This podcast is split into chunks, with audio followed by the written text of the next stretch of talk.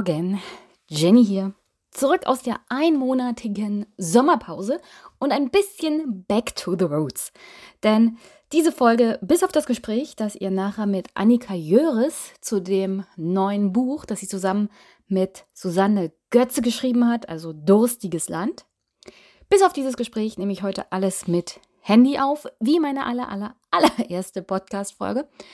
Und der Grund ist einfach, dass ich bei der Familie bin und es zum Sonntag nicht rechtzeitig nach Karlau zurückschaffe, weswegen ich diese Folge einfach mal mit dem Handy aufzeichne. Geht ja alles. Die Audioqualität müsste eigentlich akzeptabel sein. Ich jag's nochmal durch Euphonic und ähm, Podigy macht auch noch ein bisschen Nachbearbeitung. Also alles im grünen Bereich. Und damit stürzen wir uns voll, umfänglich, in die Aufnahme des neuen Superpacks. Denn es haben sich jetzt zwei Monate lang Spenden angesammelt und das bedeutet viel, viel Dankeschön. I am Superpack and so can you! Also, herzlichen Dank für alle, die sowohl im Juni und Juli gespendet haben. Vorneweg erstmal Stefan, der hat für beide Monate 10 Euro gespendet. Danke an Philipp für dann insgesamt 6,66 Euro. Danke an Tobias für 4 Euro. Danke an Andreas für 10. Danke an Edith für einmal 20,28 Euro und einmal 20,21 Euro. Ich weiß jetzt mittlerweile, dass die Spende aus der Schweiz kommt und diese Nachkommazahlen tatsächlich eine Umrechnungsfaktorsache sind. Also herzlichen Dank fürs Hören, Edith, und fürs Spenden. Freue ich mich riesig drüber. Danke an Stefan für zweimal 5,55 Euro. Danke an Robert. Danke an André für 5 Euro. Danke an Harald für dann 22,22 Euro. Also zweimal 11,11 Euro. Danke an Ingo und Christoph Danke an Dominik für 10 Euro. Danke an Marvin für 20 Euro. Danke an Anonym für 6 Euro. Danke an Kai für dann insgesamt 10 Euro. Danke an die Podcast Familienunterstützung von Lydia, Linda und Robert von insgesamt 20 Euro. Danke an Carsten für 11,11 Euro .11 und 9,87 Euro. Danke an Ingmar für insgesamt 30 Euro. Danke an Thomas für in dem Fall dann 4 mal Pi. Also 6,28 Euro, 6,28 Euro. Danke an Frank für 6,66 Euro. Danke an Thomas für 15 Euro. Danke an Linus für 4 Euro und danke an Nicolia für 5 Euro. Und dann gab es noch PayPal-Überweisung.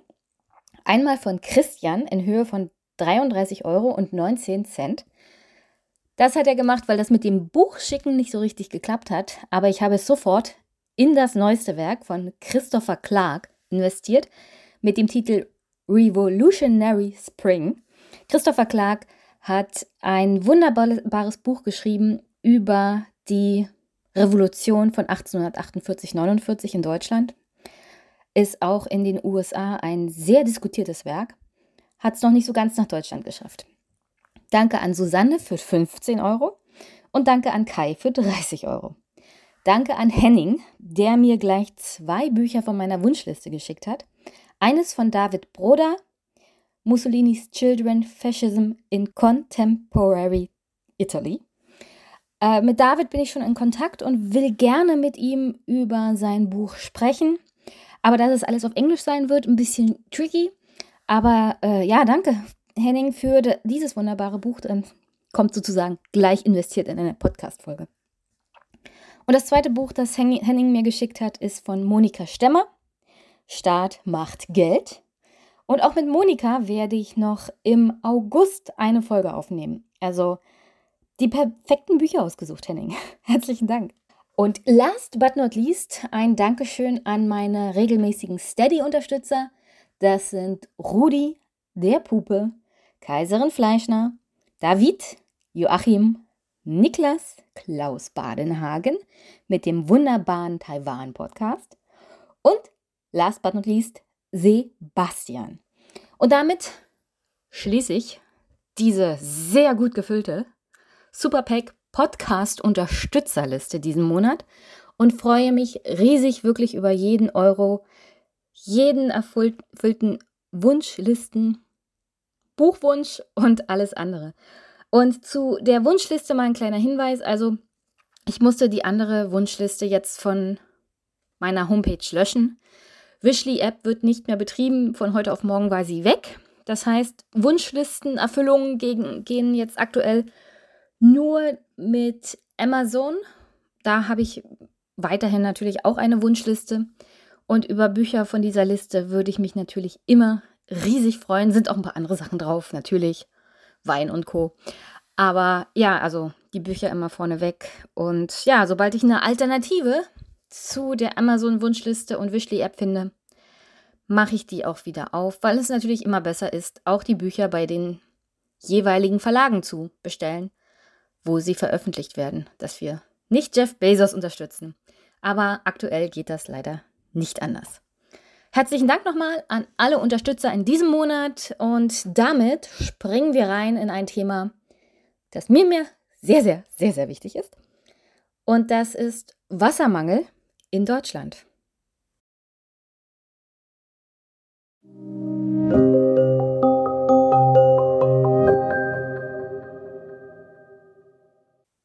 Kommen wir zu dem heutigen wichtigsten Thema. Und das ist natürlich knappes Wasser in Deutschland und auf der Welt.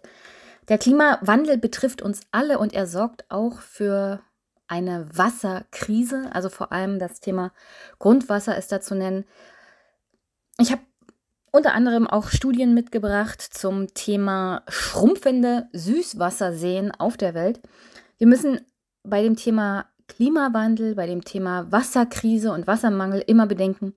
Also das betrifft alle Menschen, ja, und vor allem aber die Schwächsten der Gesellschaft, also kranke, arme Menschen, allein lebende Menschen, also wer auch immer auf sich allein gestellt ist, der wird von dieser Art von Krise mehr getroffen als zum Beispiel die gesündesten oder reichsten in unserer Gesellschaft. Und auch dazu gibt es ja in den letzten Jahren genug Artikel und Studien, die genau belegen, dass die Menschen mit viel, viel Geld es sich leisten können, während dieser Klimakrise ihren CO2-Ausstoß noch zu steigern, während das ärmste Drittel der Bevölkerung in den letzten Jahren ihren CO2-Ausstoß einfach mal massiv reduziert hat. Und dazu hänge ich euch mal einen Beitrag aus der Taz aus dem März 2023 an. Darin wird sehr, sehr gut beschrieben, wie die ärmsten zwei Drittel der deutschen Bevölkerung ihre Emissionen von 1991 bis 2019 um 34 Prozent gesenkt haben, während die reichsten ihre Emissionen sogar noch erhöht haben. Dazu passt auch ganz gut ein Artikel, den ich ebenfalls anhängen werde, nämlich dass die Zahl der Privatflugzeuge in der Welt, also der Verkauf von Privatjets, 2023 nochmal einen Höchststand erreicht haben. Und dieser Artikel beruht auf einer Studie des Institute for Policy Studies, die sich mal mit den Millionären der Welt beschäftigt haben und inwieweit die ihre Privatflüge, natürlich auch unter Eindruck von Corona, nochmal erhöht haben und auch die Zahl der verkauften Privatjets in die Höhe geschnellt ist. Seit Corona erleben wir ja natürlich, und die anderen Krisen kommen noch dazu, eine Umverteilung von Vermögen von unten nach oben. Es gibt mehr Millionäre, mehr Milliardäre und was macht man denn mit diesem ganzen Geld? Naja, man investiert es natürlich in Dinge, die einen so Spaß machen, wie zum Beispiel ein Privatjet oder ein privater Pool. Im Fall von sicherlich Milliardären ist es eher so eine Art privates Schwimmbad. Aber ihr wisst, was ich meine. Absolut lesenswert, auch die verlinkten Studien aus dem Text ruhig mal angucken. Es ist erschreckend. Und warum erwähne ich diese Artikel zum Thema Umverteilung von Finanzen und dann die Investition in CO2-Ausstoß, naja, er belegt ganz gut, also diese ganzen Vorgänge belegen ganz gut, dass beim Thema Klimawandel es ungerecht verteilt ist. Wer sich sozusagen darum kümmert, dass CO2 aus eingespart wird und wer sich nicht so richtig darum kümmern muss, weil er ja genug Geld hat, um damit um sich zu werfen. Vor allem in Deutschland haben wir das Phänomen, dass Dinge immer teurer werden, auch wegen dem steigenden CO2-Preis. Und das betrifft natürlich Menschen mit weniger Geld eher und härter als Menschen, die Millionäre und Milliardäre sind. Das heißt, diejenigen, die eh am meisten CO2 ausstoßen, sind von der Bepreisung des CO2 nur unerheblich betroffen, können sogar noch Privatjets kaufen. Ja? Also schon da zeigt sich ganz klar, die Lösung des Problems Klimawandel wird auf Ärmere abgeschoben.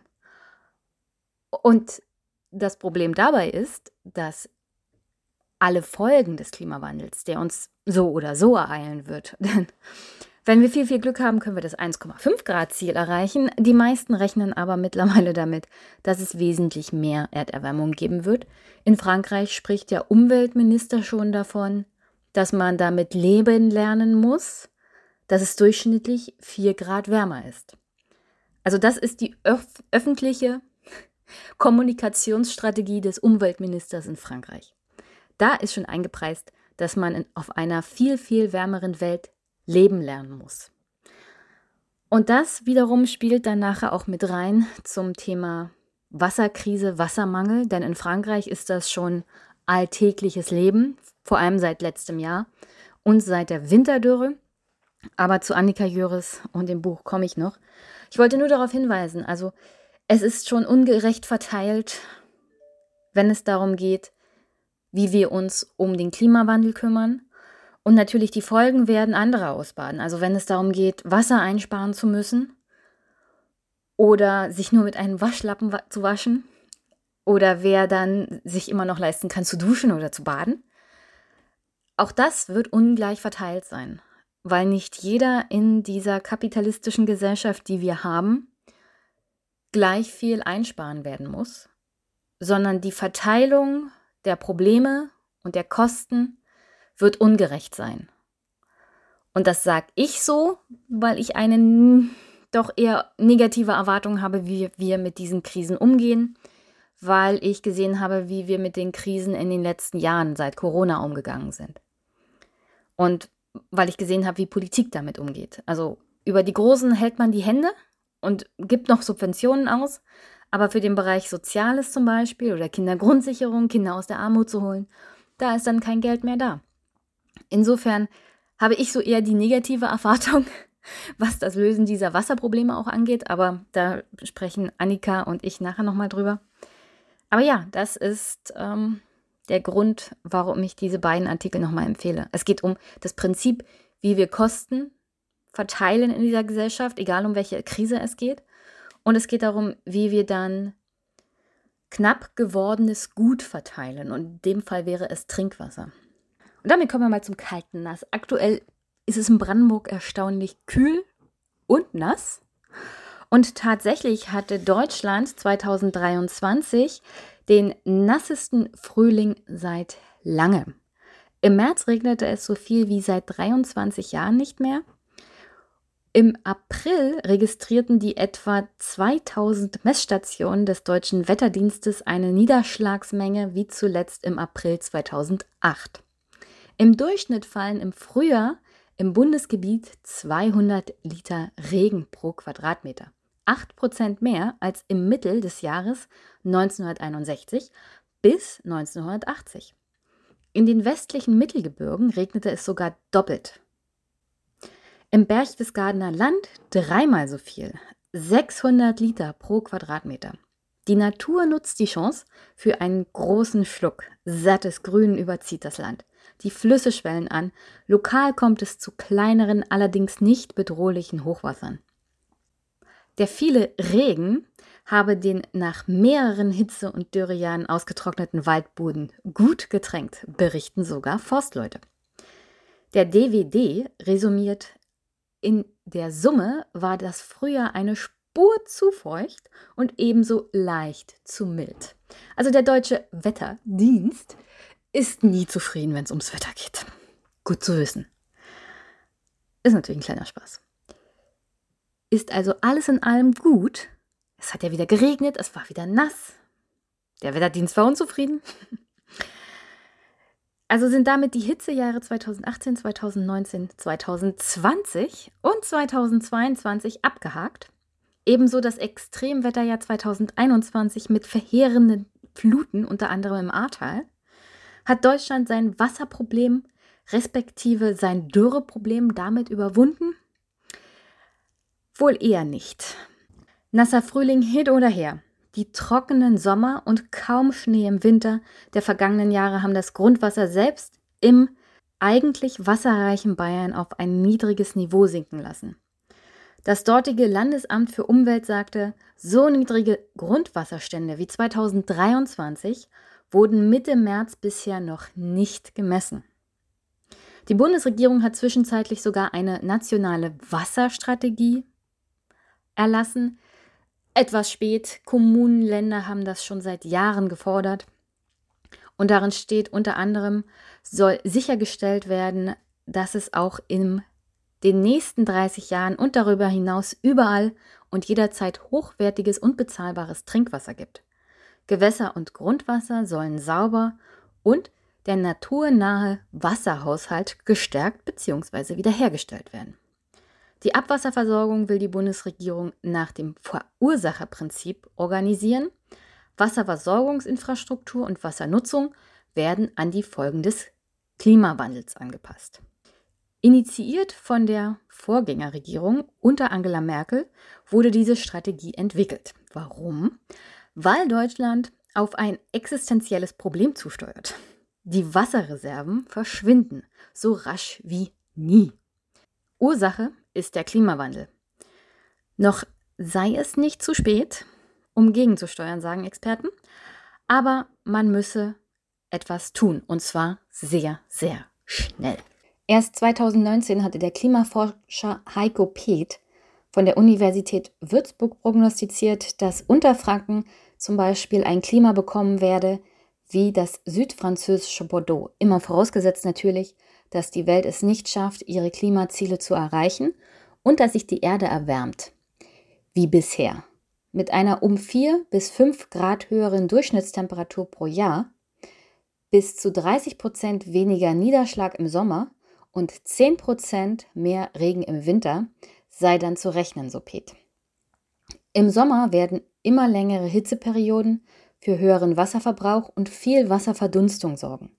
Und der Regen wird als eine Folge des Klimawandels künftig häufiger als Extremniederschlag auf die Erde fallen, nämlich in größeren Mengen und mit einer Wucht, die der Boden nicht mehr verarbeiten kann.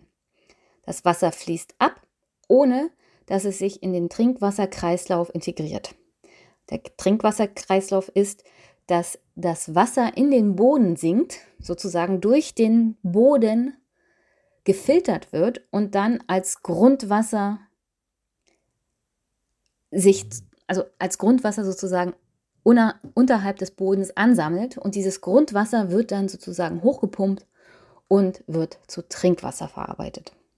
Und wenn der Boden hart wie Beton ist, weil er ausgetrocknet ist, kann er kein Wasser mehr aufnehmen. Das Wasser fließt einfach ab.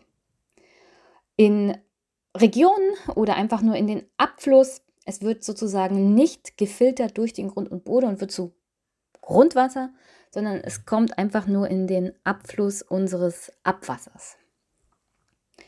Pet nennt das den Blumentopfeffekt. Wer eine Zimmerpflanze vertrocknen lässt, sie dann irgendwann gießt, kann beobachten, wie das Wasser nicht in, den trockenen, in die trockene Erde versickert, sondern oberflächlich abfließt.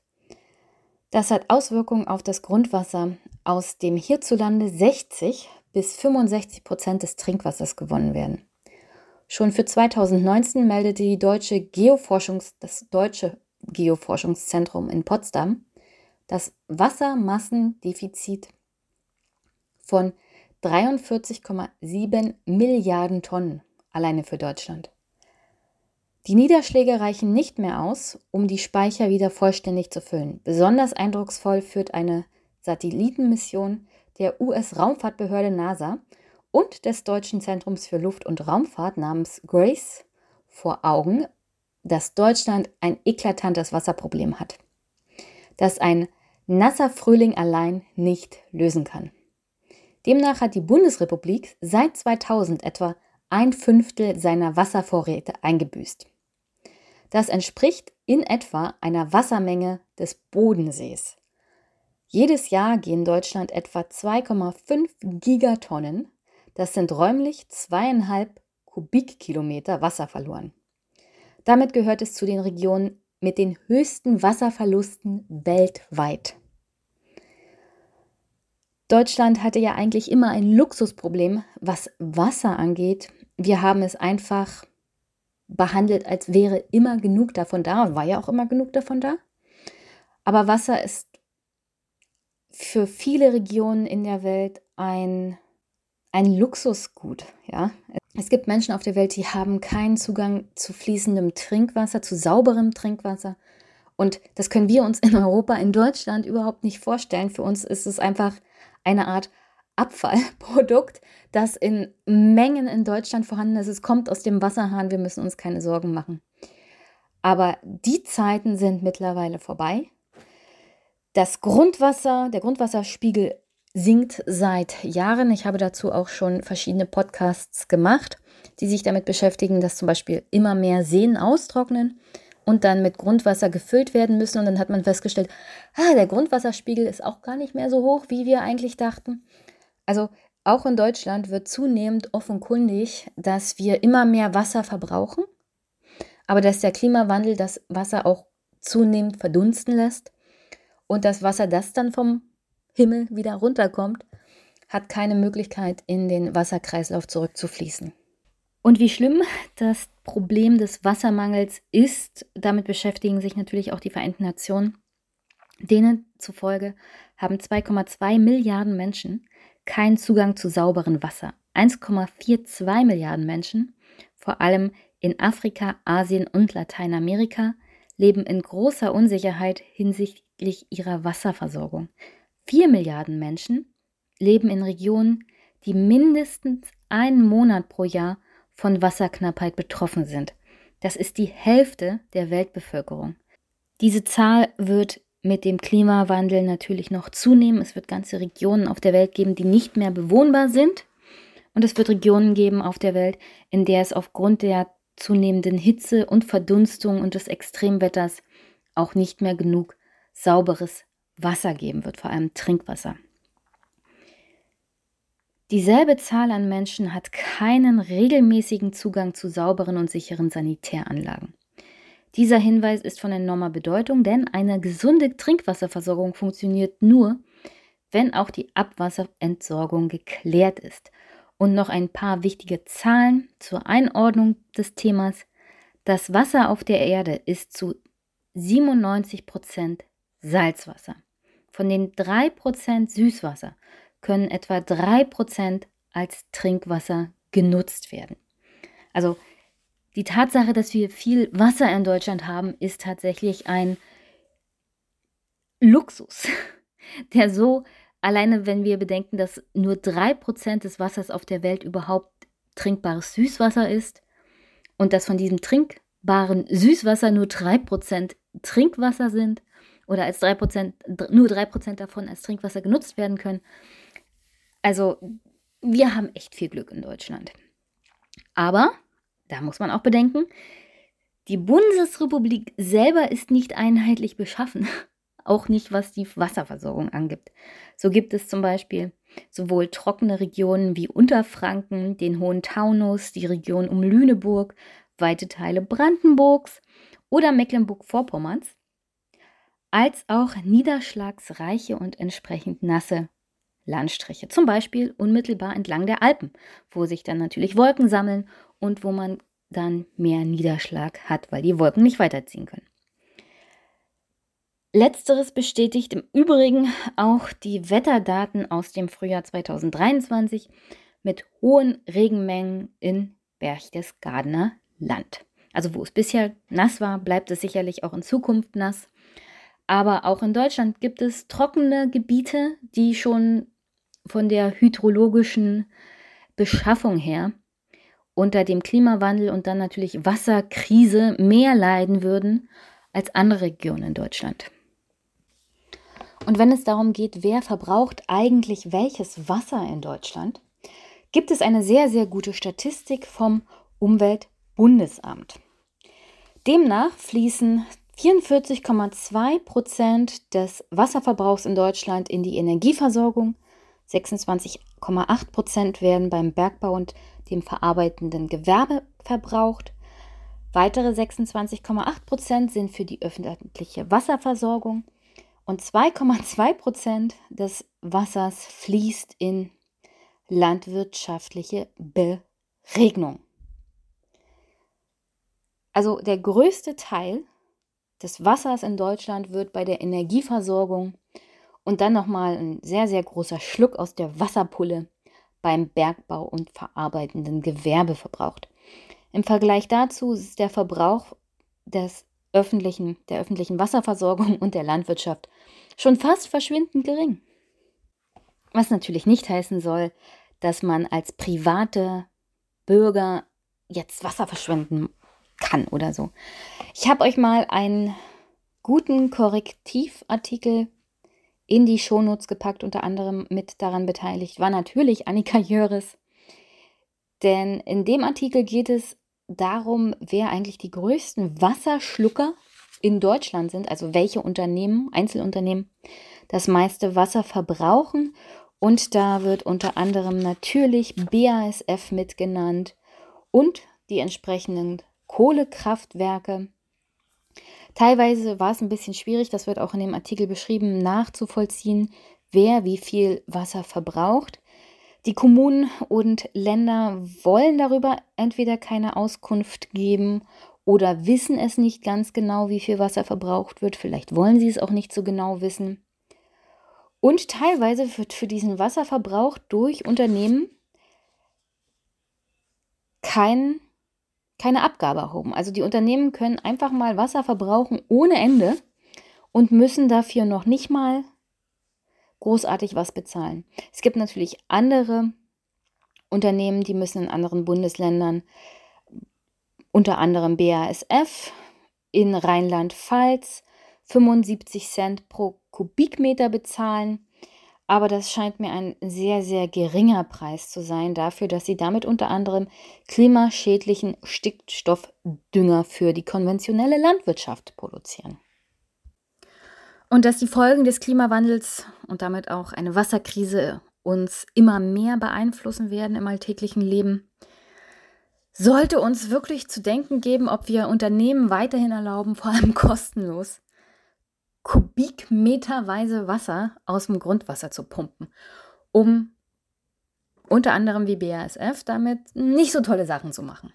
Also nach meiner Einschätzung, ich denke mal BASF und die Verwender von dem Dünger sehen das anders.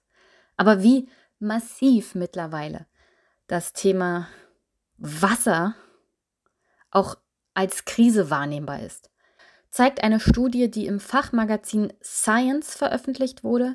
Dabei wurden Satellitenbildern von 2000 Seen weltweit ausgewertet. Und die Studie belegt, dass die Wassermenge in großen Seen weltweit in den vergangenen drei Jahrzehnten drastisch zurückgegangen ist. Laut dieser Studie ist seit Anfang der 1990er Jahre weltweit in mehr als der Hälfte der natürlichen Seen und Stauseen das Volumen dieser Seen um mindestens die Hälfte zurückgegangen. Die Austrocknung geht, so die Wissenschaftler, auf die Erderwärmung des Klimas und menschlichen Verbrauch zurück. Natürliche Seen und Stauseen speichern 87 Prozent des Süßwassers der Erde, obwohl sie natürlich nur 3 Prozent der Landfläche bedecken. Nichtsdestotrotz nutzt der Mensch genau dieses Wasser, um unter anderem zu trinken, Landwirtschaft zu betreiben oder zur Stromgewinnung. Die katastrophalen Folgen des der Sprengung des Staudamms in der Ukraine durch vermutlich Russland werden wir sicherlich nicht von heute auf morgen sehen. Die Überflutung, die Folgen haben wir sofort gesehen, aber wenn der Staudamm erstmal leer ist und das Wasser weg ist und diese Austrocknung zu einer Wasserkrise führt, dann sehen wir, welche wirklich katastrophalen Folgen die Sprengung dieses Staudamms hatte. Nur mal so als aktuellen Hinweis. Das war eine Zerstörung durch Russland, die katastrophale Folgen für die Zukunft der ganzen Region haben wird vor allem für die Menschen, die dort noch leben wollen. Zurück zu der Studie. Also das Team hat in dieser Studie die Wissenschaftler 250.000 Satellitenaufnahmen aus den Jahren 1992 bis 2020 ausgewertet und kam zu dem Schluss, dass 53 Prozent der Seen weltweit einen zum Teil erheblichen Wasserverlust zu beklagen hatten. Wobei Seen natürlich nichts beklagen, aber ihr wisst, was ich meine. Natürlich gab es nicht nur Seen, die einen Wassermangel zu verzeichnen hatten, beziehungsweise eine Schrumpfung verzeichneten. Es gibt auch Seen weltweit, die deutlich an Wasservolumen zulegen. Dazu gehören Gewässer in wenig bevölkerten Gebieten des inneren tibetischen Plateaus, in den Great Plains der USA, sowie vor allem Regionen mit neuen Stauseen wie den Flussgebieten des Yangtze, des Mekong und des Nils. Auch die Müritz in Mecklenburg-Vorpommern wird auf der Studie als eine Region genannt, in der es wachsendes Wasservolumen für Seen gibt. Aber der Hinweis hier ist eindeutig, wo es entweder wenig Menschen gibt oder wo neue Stauseen angelegt wurden. Also es gibt eine klare Verbindung zwischen Klimawandel und menschlichen Verbrauch von Wasser und warum Seen zunehmend Wasser verlieren. Und natürlich gibt es den dritten Aspekt, Klimawandel. Bezüglich wie schlimm es werden kann, was Wassermangel angeht und eine Wasserkrise durch zum Beispiel Winterdürre, da brauchen wir bloß kurz zu unserem Nachbarn nach Südfrankreich gucken da gab es Bauern, die vor einigen Monaten, und zwar im März, so verzweifelt waren, dass sie den heiligen Galderik, dem Schutzpatron der Bauern, angerufen haben und um Wasser gebeten haben. Also wirklich gebetet. Der zuständige Bauer, also der diese Prozession ins Leben gerufen hat und gesagt hat, also es ist so schlimm, wir können nichts mehr verlieren, wir beten jetzt mal um Wasser hatte damit gerechnet, dass vielleicht drei, vier Leute kommen. Am Ende waren um die 500 Landwirte vor Ort und haben sich an dieser Aktion und das Beten um Wasser beteiligt. Also das ist die Situation, in der wir uns in Südfrankreich im Frühjahr 2023 befinden. Eine doch eher laizistische Gesellschaft, die so verzweifelt ist in ihrem Wassermangel, dass sie um Regen und Wasser beten müssen. So ungefähr können wir uns dann später Unterfranken vorstellen, also Landwirte, die um Wasser beten. Obwohl bei der CSU haben sie vielleicht mit dem christlichen Aspekt eher ein offenes Ohr. Auf der anderen Seite hatten wir in den letzten Monaten verschiedene Unwetterphänomene, Überschwemmungen in Italien. In Pakistan hat es letztes Jahr so stark geregnet, dass 30 Millionen Menschen ihren Wohnort verloren haben bzw. geflüchtet sind. Es gab über 1000 Tote, darunter mindestens 300 Kinder.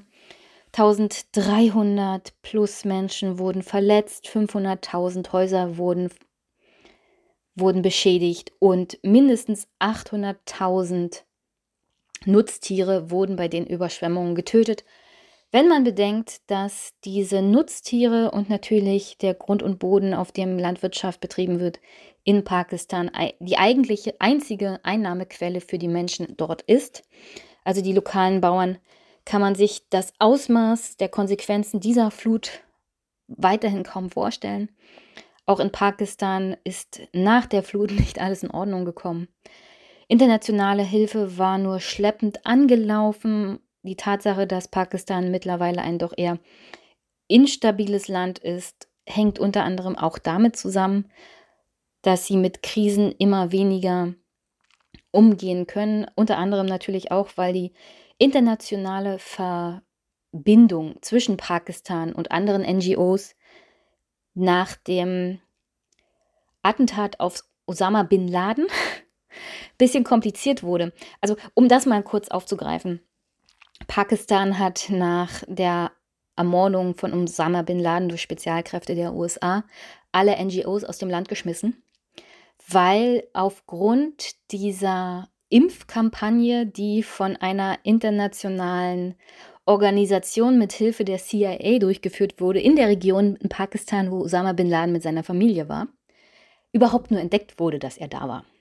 Was dazu führte, dass Pakistans Regierung eine tiefe, tiefe äh, Vertrauenskrise entwickelt hat gegenüber allen möglichen NGOs der Welt. Also alle internationalen Hilfsorganisationen wurden einfach mal aus dem Land geschmissen. Weil die Regierung damit gerechnet hat, also theoretisch können die alle von der CIA irgendwie dann benutzt werden. Das ist natürlich eine katastrophale Entwicklung gewesen, vor allem für die Menschen in Pakistan, die dann während der Flutkatastrophe Hilfe brauchten, weil keine NGOs vor Ort waren, die sofort helfen konnten. Und man musste die Infrastruktur sozusagen bei Null wieder aufbauen. Also auch hier, es ist erschreckend, wie sehr so eine unter Undercover-Operation ähm, von der CIA so langfristige Folgen haben kann für ein ganzes Land. Aber das ist noch ein ganz anderes Thema.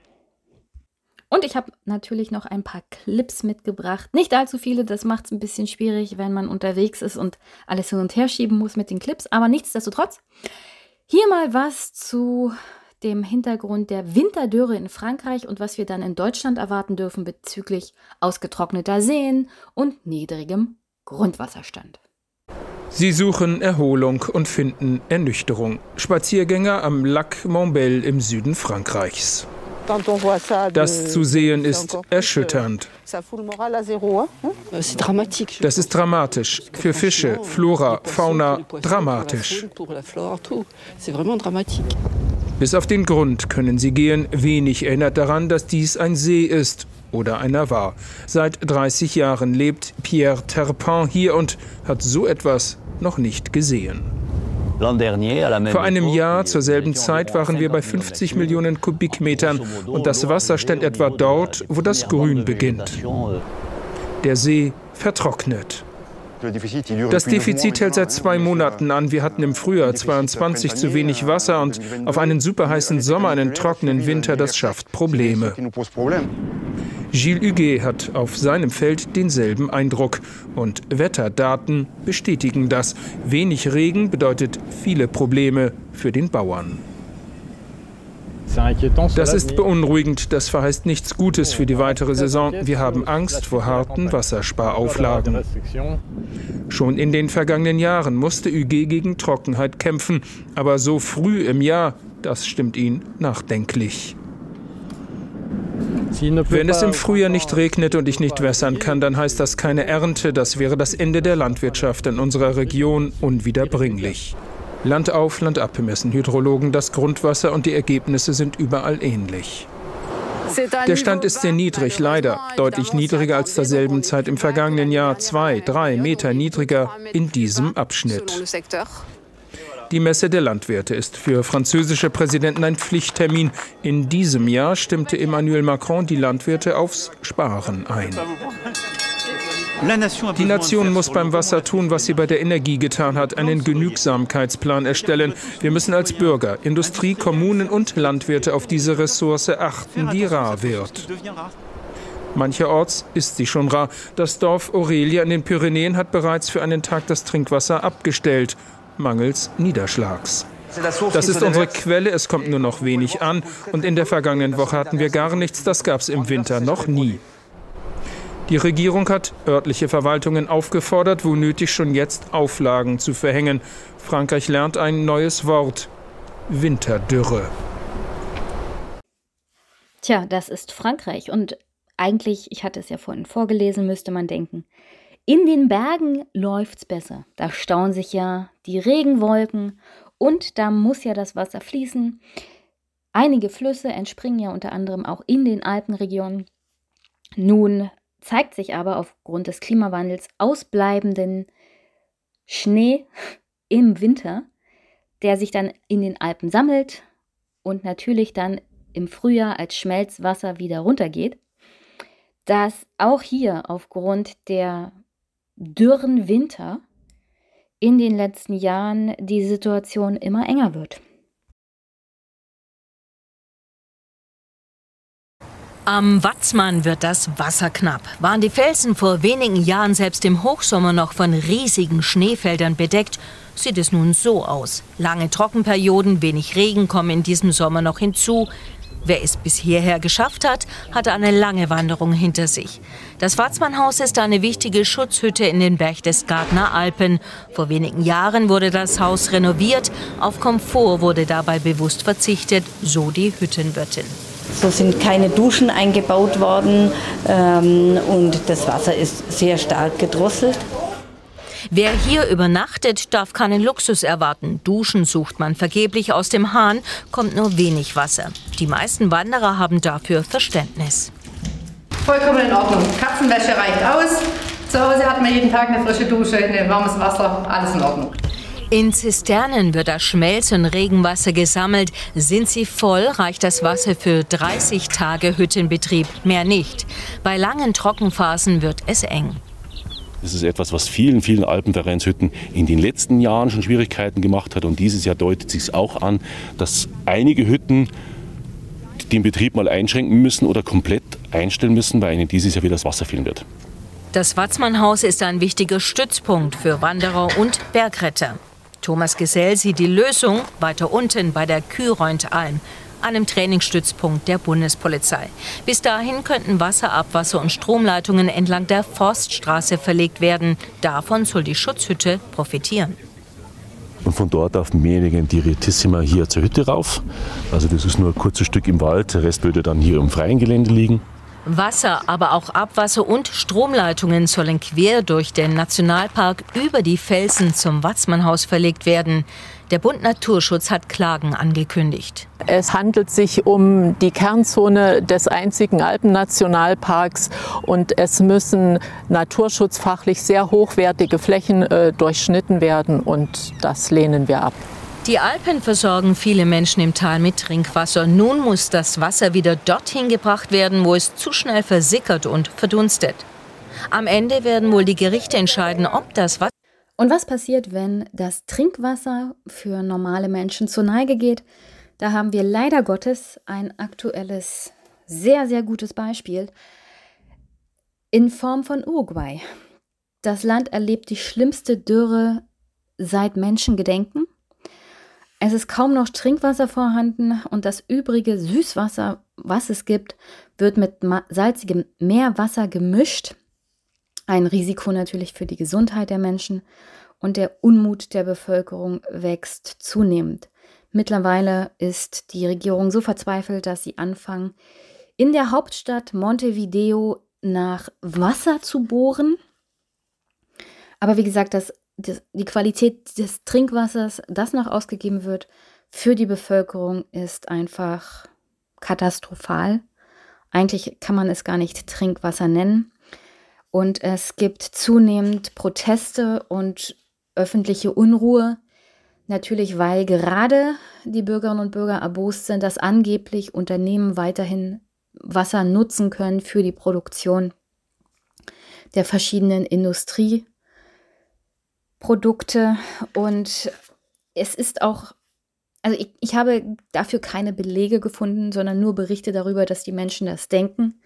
Es ist doch eine Situation, in der es wenig Wasser gibt und das Wasser, was es unter anderem gibt, in schlechter Qualität ist, wenn es aus dem Hahn kommt, oder man muss sich teuer Wasser aus Trinkflaschen kaufen und das können sich natürlich die meisten Menschen nicht leisten.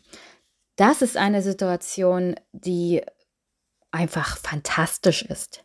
Für jegliche Art von auch Verschwörungstheorien und dann natürlich auch für Ausschreitungen und Gewaltanwendung von Bürgerinnen und Bürgern, die einfach nur durstig sind und das Gefühl haben, dass ihre Regierung sich nicht genug um das Problem kümmert. Aber auch die Regierung hat in gewisser Weise nicht schnell genug reagiert, was das Bohren zum Beispiel nach Trinkwasser angeht. Ja, also es scheint mir, sie haben unglaublich lange gewartet und geguckt, ob sie noch irgendwie anderweitig Wasser auftreiben können, bis sie angefangen haben, nach Trinkwasser in der Hauptstadt zu bohren. Obwohl das natürlich auch eine ziemliche Verzweiflungstat ist, muss man schon sagen. Denn das Grundwasser in der Hauptstadt anzubohren, zeugt davon, dass sie sonst wirklich nicht mehr wissen, wo sie Wasser auftreiben sollen. Und das ist dann also wirklich ein Nährboden für eine Gesellschaft, die auseinanderbricht. Also wenn das wirklich Grundsätzlichste, das man zum Überleben braucht, und das ist Wasserversorgung, in zivilisierten Gesellschaften zusammenbricht, dann ist oft, sehr, sehr oft, das auch ähm, ein gewaltsamer Ausbruch. Und ich habe hier mal einen längeren Clip mitgebracht von dem Morgenmagazin. Da hat sich eine Journalistin in Uruguay aufgehalten und berichtet mal unter anderem auch aus der Hauptstadt Montevideo. Die Erde ist aufgerissen, so sehr, dass meine Hand tief einsinkt. Dieser Stausee ist das Trinkwasserreservoir für 1,4 Millionen Menschen. Er ist fast ausgetrocknet. Und es regnet einfach nicht. Seit Monaten nicht. Wenn ich hier so über die Muscheln laufe und denke, dass ich eigentlich im Wasser stehen müsste hier normalerweise und sehe, wie wenig Wasser hier ist, so wenig wie noch nie, dann ist das wirklich ähm, ein bedrückendes Gefühl. Die Menschen in der Stadt Montevideo am Rio de la Plata hatten früher Wasser im Überfluss. Jetzt hat der Kampf um das kostbare Lebensmittel begonnen. Jetzt, wo das absolute Ende droht, lässt die Stadt hektisch Brunnen bohren. Etwa zwölf Laster kommen am Tag, die je 30.000 Liter tanken für besonders gefährdete Menschen. Das ist alles für Krankenhäuser. Jedenfalls im Moment. In der Zukunft vielleicht auch für alle Menschen. Alle anderen Menschen müssen jetzt Trinkwasser kaufen. Zum Beispiel für den Mate-Tee. Denn das Leitungswasser ist mit Salzwasser gestreckt. Für Geraldo Capri und so viele mehr ungenießbar. Sag, wollen wir mal probieren? Auf keinen Fall trinken wir das. Nur noch gekauftes Wasser. Gerardo will, dass die Menschen sauberes Wasser trinken. Er ist Comedian und nutzt seine Bekanntheit, hat auf Twitter zu Spendenaktionen aufgerufen, Wasser für arme Menschen. Statt auf der Couch abzuhängen, im Internet oder Fernsehen rumzuschauen, kann ich etwas für die Leute tun, die es brauchen. 500 Liter Wasser konnte er diesmal von den Spendengeldern kaufen. Gerardo liefert es mit seiner Hilfsgruppe an kleine Gemeinden, die es dann weiterverteilen. Er ist richtig glücklich, dass er Menschen jetzt mit diesem existenziellen Lebensmittel helfen kann. Es gibt Menschen, die mit sehr wenig Geld leben müssen. Jetzt müssen sie Wasser kaufen und zusätzlich noch die Dienste der Wasserwerke zahlen, die sie nicht wirklich nutzen können.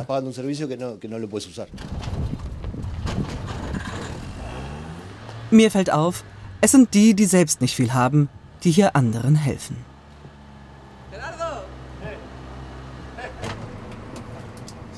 Ich wechsle zu Bürgermeister Gabriel Velasco und seinen Kollegen, die Gerardos Wasserspende gleich weiterverteilen. Wir arbeiten mit viel Liebe. Liebe, ja, aber ich finde es einfach nur traurig. Ich hätte nie gedacht, dass Uruguay in so eine Situation gerät. Der Klimawandel, erzählt Gabriel, ist ein Grund für den Wassermangel. Die europäische Industrie ein weiterer. Wir haben eine finnische Papierfabrik, eine Fabrik, die Trinkwasser für Frankreich abfüllt und diverse Unternehmen, die mit grünem Wasserstoff arbeiten und das verbraucht viel Wasser.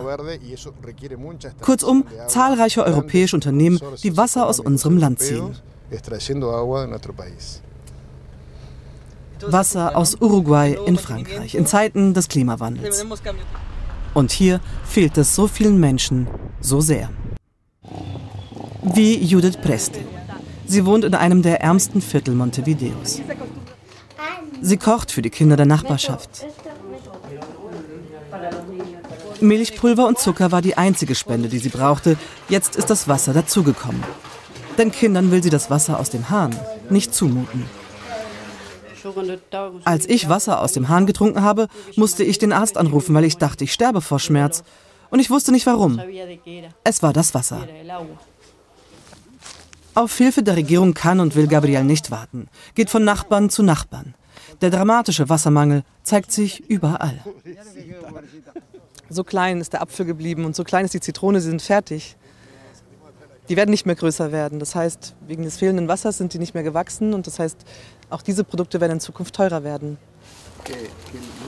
Gabriel und sein Team suchen händeringend nach Brunnen. Und dabei geht es noch nicht mal mehr um Trinkwasser, sondern um Wasser überhaupt. Wasser für die Felder, Wasser für die Hygiene. Es gibt die Prognose, dass es hier bald kein Wasser mehr gibt. Das Wasser am Stausee ist zu niedrig. Darauf bereiten wir uns jetzt vor.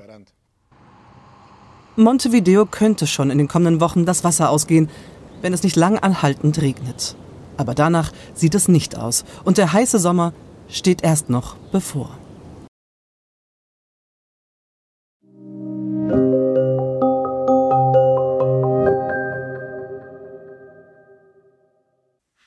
So, und damit kommen wir dann zum Gespräch zwischen Annika Jöris und mir zu ihrem Buch Durstiges Land, wie wir leben, wenn das Wasser knapp wird. Das hat sie zusammengeschrieben mit Susanne Götze. Die beiden haben ja schon mehrere Bücher zusammengeschrieben. Packe ich alle in die Shownotes. Was ich ebenfalls in die Shownotes packe, ist der Korrektivartikel, der sich mit dem Thema Hitze, Dürre, Starkregen und inwiefern Kommunen auf diese extremen Wetter- und Wassersituationen eingestellt sind, recherchiert hat.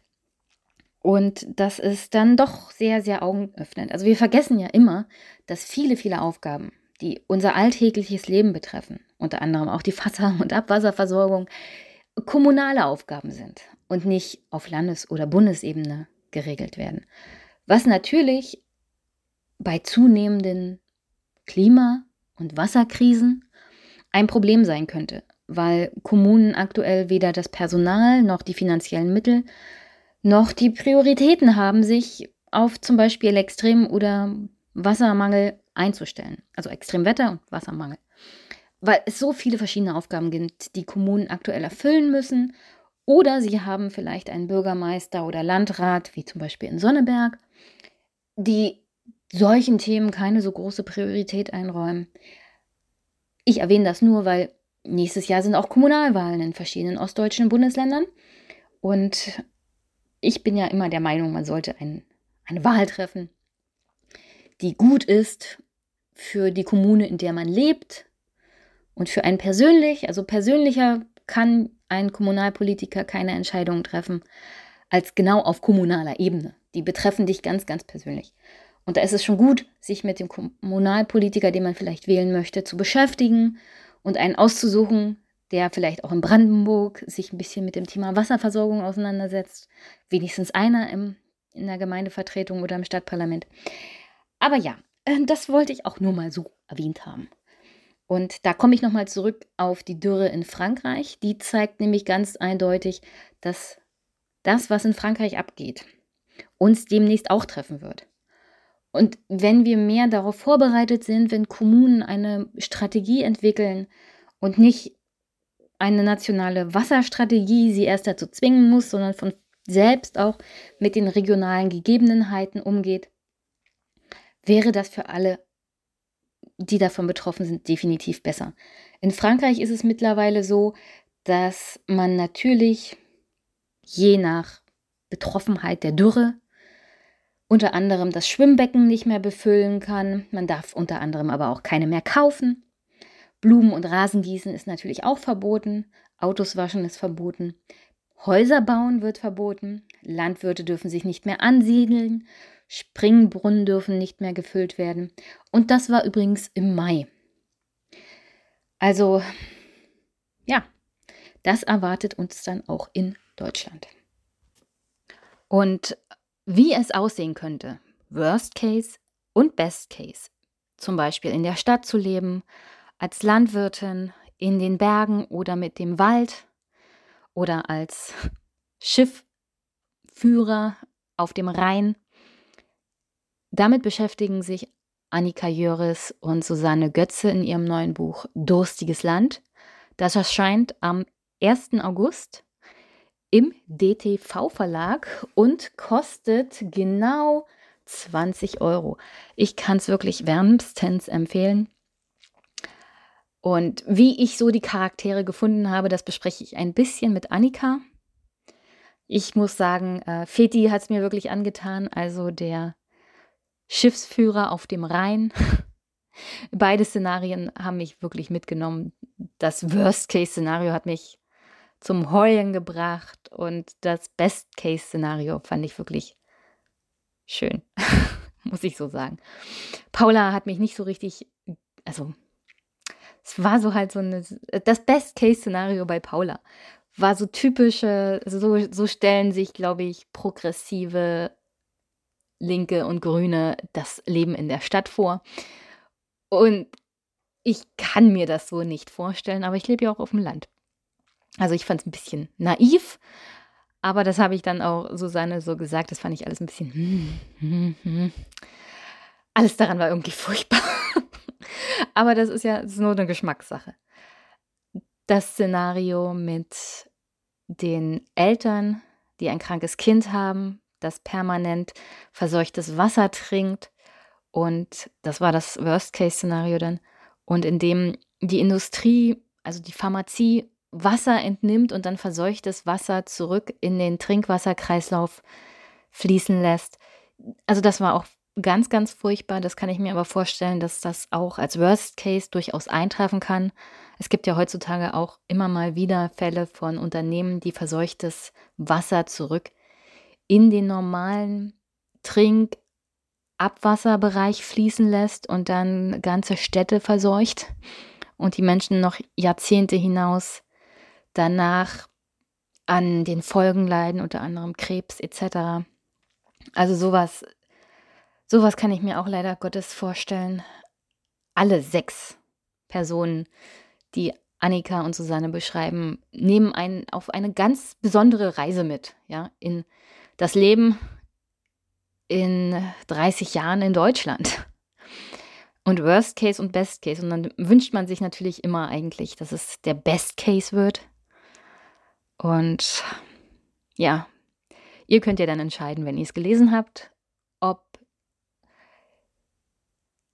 ihr den Best Case oder den Worst Case erwartet. Ich hoffe auf den Best Case, aber der Worst Case ist leider aktuell immer noch drinne. Auf alle Fälle eine Leseempfehlung. Und jetzt erstmal viel Spaß mit Annika Jöris, dem durstigen Land und mir.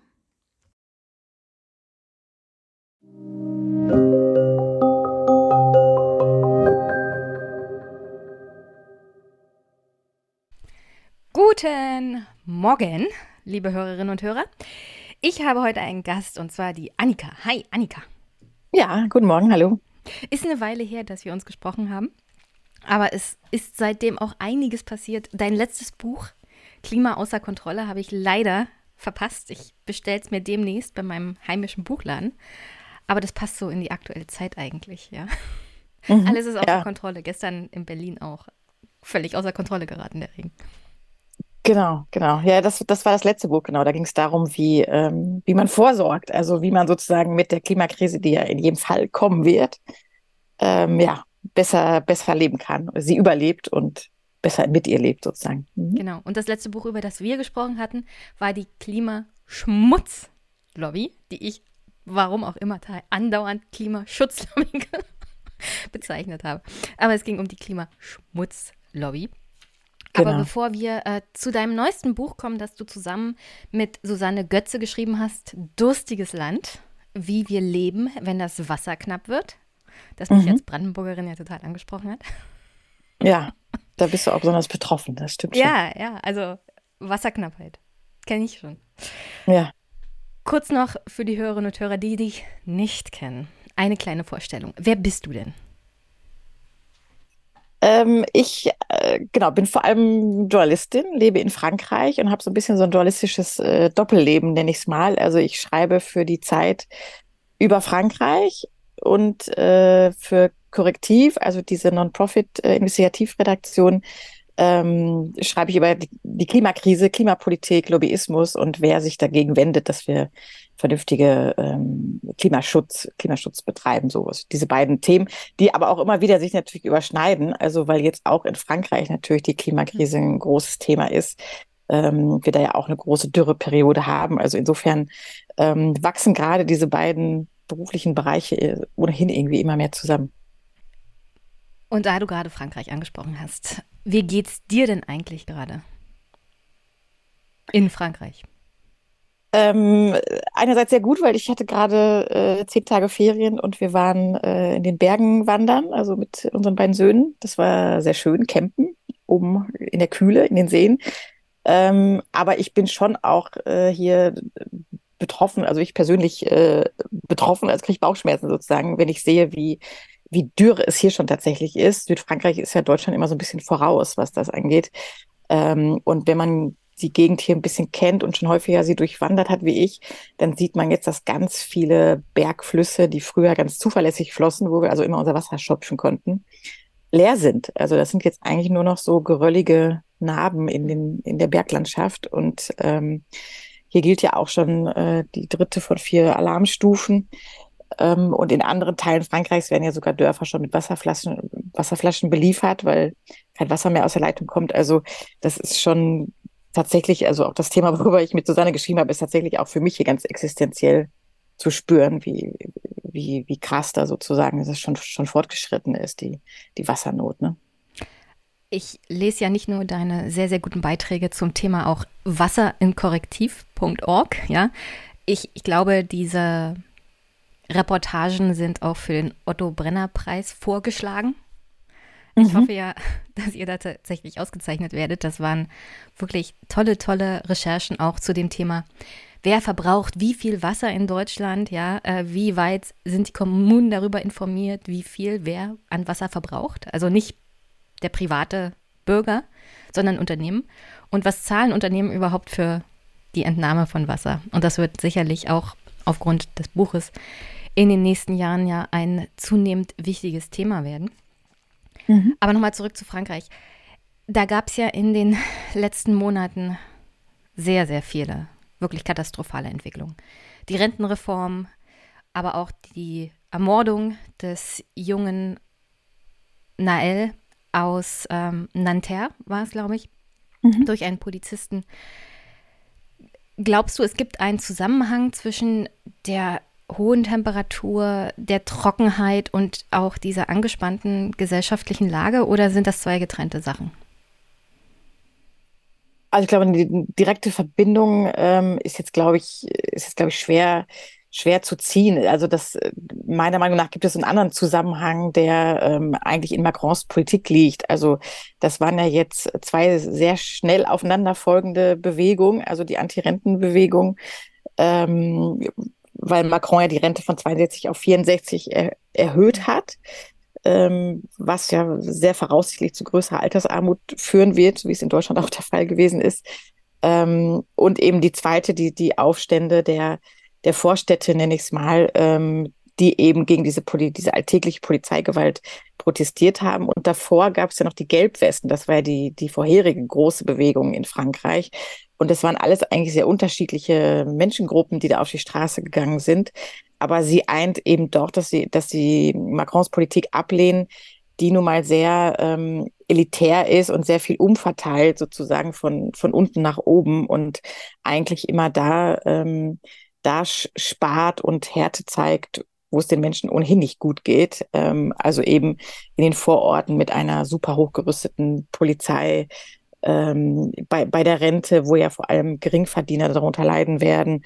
Oder die Gelbwesten haben sich damals gegen eine Spritpreiserhöhung gewehrt, ähm, die eigentlich relativ gering war, aber es ging eben darum, dass ähm, ja die Leute, die eh schon schlecht zurechtkommen am Ende des Monats, ähm, damit nicht auch noch ähm, fertig werden. So und das, deswegen ist eher das so, dass, dass das das was vereint. Aber insgesamt gibt es natürlich schon eine, eine grundsätzliche Anspannung, glaube ich, in Frankreich darüber, also eben weil diese Wassernot, weil diese Wassernot herrscht. Ob das jetzt direkt in der Bewegung mündet, ist schwer zu sagen, aber es ist eine gewisse Stimmung von ähm, politisch läuft, läuft es schlecht. Macron ist ja sehr, sehr unbeliebt.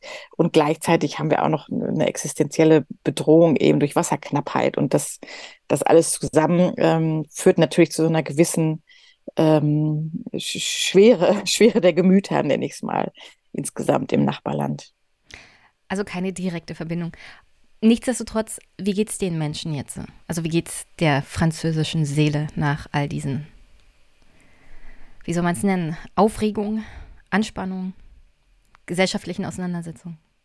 Ja, also ich glaube, ihr geht es eigentlich, jetzt eigentlich nicht so gut. Also es, es gibt natürlich immer noch ein bisschen so dieses klischeehafte, aber dennoch wahre äh, Savoir-vivre in Frankreich. Also dass man auch dann irgendwie darüber äh, lachen kann über all das und jetzt auch irgendwie ähm, guten Apero zusammen einnehmen kann abends und ähm, mal die Sorgen vergisst sozusagen. Aber es gibt sehr, sehr viele Umfragen, die eben zeigen, dass ähm, die Menschen sehr pessimistisch in die Zukunft schauen, dass das Vertrauen in die Politik und in die Demokratie insgesamt extrem gering ist, ähm, dass äh, die meisten gar nicht mehr wissen, wie, ob sie überhaupt wählen sollen und wenn ja, überhaupt, überhaupt wen. Also diese diese ja recht brachiale, autoritäre Politik von Macron. Er hat ja die Rentenreform beispielsweise durchgebracht, ohne dass es überhaupt eine Abstimmung dazu gab im Parlament. Der keine eigene Mehrheit mehr und hat sozusagen mit so einem Sonderparagraphen durchgedrückt. Das heißt, so eine Reform, die, die wichtig, sehr wichtig ist für viele Menschen, also die sie zwei Jahre länger arbeiten lässt oder eben eine geringere Rente erleiden lässt, ähm, wurde gar nicht äh, wurde gar nicht im Parlament besprochen oder abgestimmt besser gesagt so und und das alles führt eben dazu genau dass es hier ein relativ hoher wirklich in vielen Umfragen bewiesener Pessimismus äh, herrscht was was die Politik angeht so und das ist natürlich nicht gut weil am Ende profitiert ja meistens immer eine und das ist äh, Marine Le Pen von dieser Stimmung. Ich würde vorschlagen, dann zur nächsten Präsidentschaftswahl, wenn Marine Le Pen äh, als Spitzenkandidatin wieder antritt und es wahrscheinlich leider schaffen wird, reden wir mal ganz ausführlich über Frankreich und was Macron und das seine Bewegung in dem Land dann so hinterlassen haben.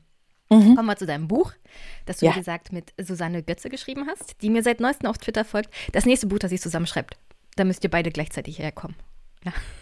Sehr gerne. Das hat ja. dafür auch geplant. Wie gesagt, da es um Wasserknappheit ging, ähm, bin ich als Brandenburgerin besonders angesprochen, weil in Brandenburg leben wir ja unter permanenter Wasserknappheit. Ich weiß, dass Friedrich der Große extra einen Moor hat trockenlegen lassen für Sanssouci. Kann ich mir gar nicht vorstellen, dass es hier mal so feucht war. Und äh, in den letzten Sommerjahren gab es dann unter anderem auch von meiner Stadtverwaltung die Bitte, gießt doch mal die Bäumchen vor euren Haustüren mit privatem Wasser aus der Leitung sozusagen. Die Stadt hat nicht die finanziellen Mittel, um die Pflege noch zu betreiben. Also es wird akut, das, was du teilweise mit Susanne hier in dem Buch beschreibst, schon mit der Geschichte mit Paula. Das kommt mir schon bekannt vor. Nichtsdestotrotz, die erste Frage, die ich hier erstmal stelle, ist, kommen wir zu deinem Buch. Es geht im Kern um Wasserknappheit und die Wasserkrise in Deutschland hat Deutschland nicht so und so sehr, sehr viel Wasser und das ist das nicht ein typischer Beitrag von zwei Bedenkenträgerinnen, die Panik machen wollen? Also das ist jetzt für alle Zweifler da draußen, ja. Die Frage. Ja, ja, ja, von, von denen gibt es, von denen gibt es immer viele, die, die kommen auch immer sozusagen aus den Ecken, wenn es heißt, es gibt besonders viele Waldbrände oder besonders viele Hitzetage und sagen, ja, im ja, Sommer ja, gab es ja, auch genau. schon immer. Genau, das, ähm, die, also die gibt es immer. Die Witz, übel, absolut nicht. Die gibt es immer. Das, am Anfang. Genau, ne, das ist auch wichtig, ähm, weil äh, das war tatsächlich auch lange Zeit die Auffassung, also auch in der Forschung ging man davon aus, dass Deutschland ein wasserreiches Land ist äh, was nicht darum fürchten muss, ähm, dass es mal irgendwie knapp werden könnte um dieses existenzielle Gut. Jetzt haben wir ja schon äh, drei Dürresommer hinter uns und haben auch schon in vielen Teilen Deutschlands, eben wie in Brandenburg, wie du sagst, äh, schon teilweise extremen Wassermangel erlebt. Also sind ja wirklich äh, Acker vertrocknet. Ähm, die, die Wasserwerke hatten schon Angst, ob sie überhaupt noch die Bürgerinnen und Bürger richtig äh, ausreichend beliefern können. Also ähm, es ist tatsächlich so, dass auch Deutschland Wassernot fürchten muss. Das wird selten dann komplett flächendeckend sein, wie jetzt beispielsweise in ganz Südspanien oder so. Aber es wird in jedem Fall ähm, Zeiten geben, in denen ganze Regionen in Deutschland unter extremer Dürre, Dürre zu leiden haben. Und wenn jetzt dieser Sommer nochmal so, so trocken geworden wäre wie die, wie die vergangenen, dann, dann sähe es noch viel übler aus. Und schon jetzt ist es mit vergleichsweise besseren Niederschlagswerten im Frühjahr ja trotzdem noch so, dass viele Teile ähm, wieder trocken sind und dass äh, überall Regelungen, mehr oder weniger sinnvolle Regelungen herrschen, ähm, wie man Wasser nutzen darf und was man nicht mehr damit tun darf. Also ähm, Deutschland hat schon jetzt und wird in Zukunft in, in jedem Fall noch viel mehr Probleme damit haben, immer und überall ausreichend Wasser, Wasser zur Verfügung zu stellen, wie wir es mal gewohnt waren. Mal ein kurzes Beispiel. Ich wohne in Karlau, meine Eltern leben woanders, da muss ich dann immer mit Auto hinfahren wenn ich sie besuche. 2022 war äh, an einem Wochenende, als ich zu meinen Eltern gefahren bin, es so trocken, dass die Felder so ausgedörrt waren, dass bei ein bisschen Wind so eine Art Sandsturm entstand und man nicht mehr wusste, also man konnte nicht mehr gucken, was ist zwei Meter vor einem. Ja? Also es war wirklich eine riesige Sandwand vor einem, wie schlimmer Nebel. Und mhm. in dem Zustand musste man dann sozusagen weiter Auto fahren. Also es ist schon beängstigend. Und vor ein paar Jahren gab es, glaube ich, in Mecklenburg-Vorpommern einen schlimmen, eine schlimme Rambolage auf einer Autobahn, weil genauso ein Sandsturm dafür sorgte, dass niemand mehr wusste, was kommt vor einem, wann muss ich bremsen. Und so sind mehrere Autos und LKWs ineinander gefahren. Also Trockenheit ist sehr, sehr gefährlich, auch wenn man unterwegs ist. Nur mal so. Genau das. Und äh, was man daran aber eigentlich auch noch ganz, ganz gut ablesen kann an diesem Beispiel ist, ähm, dass natürlich, und darum geht es ja auch in unserem Buch, äh, man bestimmte Dinge einfach umstellen muss, also die Landwirtschaft beispielsweise. Also wenn der Boden da einfach so wegwehen kann, dann heißt das auch, dass äh, erstens nicht von guter Qualität ist. Also wahrscheinlich ist er einfach nur noch vollgepumpt mit Dünger, dass da Pflanzen überhaupt wachsen. Und eigentlich wird ja auch empfohlen, dass ähm, die Böden bedeckt sind, also gegen die Trockenheit, dann verdunstet nicht so viel Wasser, dass da also in irgendeiner Form eine Art Mulch ist oder bodendeckende Pflanzen, Leguminosen oder ähnliches. Ähm, oder dass da auch Bäume wachsen wie eine Agroforesterie. Also alles Dinge, die eben verhindern, dass da der Boden einfach wegfliegt, wie du es beschrieben hast. Ähm, das wäre also schon mal zum Beispiel ein, ein Beispiel dafür, äh, wie man besser mit so dürren Zeiten umgehen könnte, indem man eben die, die Landwirtschaft äh, grundsätzlich verändert. Ich habe noch jede Menge Fragen zum Thema Wasser, aber ich will kurz auf den Inhalt eures Buches eingehen. Also es geht ja im Großen und Ganzen darum, um die Frage, also wie leben wir eigentlich mit Wasserknappheit? Und da habt ihr sechs Geschichten, die aufgeteilt sind in einen Worst Case und in einen Best Case. Ich will nicht jede einzelne Geschichte besprechen. Zwei haben mich wirklich besonders mitgenommen. Vor allem die erste natürlich, Paula und die Stadt. Und Feti und der Fluss. Das hat mir dann irgendwie den Rest gegeben, ja. Die anderen sind auch alle sehr, sehr ähm, spannend, ja, und erzählen sozusagen, was Wasserknappheit bedeutet in den verschiedenen Lebensbereichen für den Menschen, ja. Also es geht auch darum, was ist eigentlich mit den Bergen, was ist eigentlich mit dem Wald, was ist eigentlich mit unserer Industrie, also wie wirkt sich Wasserknappheit auf die Industrie aus und wiederum diese Wasserknappheit durch den ähm, Abfluss von Abfällen im Wasser dann wieder auf die Gesellschaft, ja. Also wenn das bisschen Wasser, das wir noch haben, dann mit Chemikalien verschmutzt ist, wie können wir dann überhaupt noch überleben, auch vor allem in der Stadt? Um solche Geschichten geht es. Aber bevor ich zu den beiden komme, also Paula und Fiti, was ist eigentlich dein Lieblingsszenario in dem Buch? Ähm, ja, also ich, ich fand auch äh, Feti, das war ja auch die erste Geschichte, die ich geschrieben habe, deswegen habe ich da besonders lange dran rumgedoktert. Die lag mir irgendwie auch, ähm, lag mir auch nahe. Ansonsten mag ich auch noch gerne, also wir haben uns ja aufgeteilt, ne? Also ähm, so, deswegen ähm, Susannes äh, Kapitel, also fand ich auch das Bergkapitel zum Beispiel sehr spannend, weil da viel Neues auch für mich drin war, was jetzt die Stau, Staudämme und Flussrenaturierung angeht, beispielsweise. Ähm, ich fand aber auch wichtig, weil ich bin ja auch so eine Hobbygärtnerin, also wir versuchen uns ja hier in der Familie so ein bisschen selbst äh, zu versorgen und deswegen ähm, ist für mich auch immer das Landwirtschaftskapitel spannend, also von, von Alina, die, die Bäuerin, die sozusagen versucht, ähm, ja, ihre, ihre Acker so umzustellen, dass sie eben mit Dürre zurechtkommen und die dann im Worst Case wiederum sozusagen ihr, ihr Land verliert an, an reiche Investoren. Ist ja auch eine Entwicklung, die wir jetzt schon auch schon sehen können. So und ähm, ja, deswegen ist, ist, war, war das auch noch so ein, so ein Kapitel, ähm, was mich angesprochen hat. Aber ja, irgendwie wächst einem dann natürlich, wir haben da natürlich viele Monate dran geschrieben und dann wachsen einem so die Hauptfiguren natürlich sowieso alle so ein bisschen ans Herz. Auch natürlich die Paula, genau, die, die Berlinerin, das ist ja so eine Frau eher so in Susannes und meinem Alter. Ähm, und genau, das ist natürlich auch äh, jemand, mit dem man sich so identifiziert, so, ne? Deswegen, ja, ich glaube, jeder, jeder findet da so ein bisschen so seine, seine Figur. Wir haben es ja möglichst breit gestreut, so vom Alter und, äh, und Geschlecht, Mann, Frau und Stadt und Land und äh, Rentner und Jugendliche. Also das, das war so die Idee, dass alle so ein bisschen ähm, ja, da ihre, ihre Figur finden können. Und immer ein bisschen mit einem romantischen Touch. Romantisch fandest du? Ach, das ist interessant. also auch, also Paula und Feti ja. Da ist es ja offenkundig, dass es immer so eine Art Beziehungsdrama im Hintergrund noch gibt. Ja, das auch, genau, genau. Das haben wir natürlich auch noch so ein bisschen eingebaut, so. Herzschmerz. Ja. ja vielleicht genau. nimmt Feti einen dann besonders mit, ja. Ja. ähm, genau.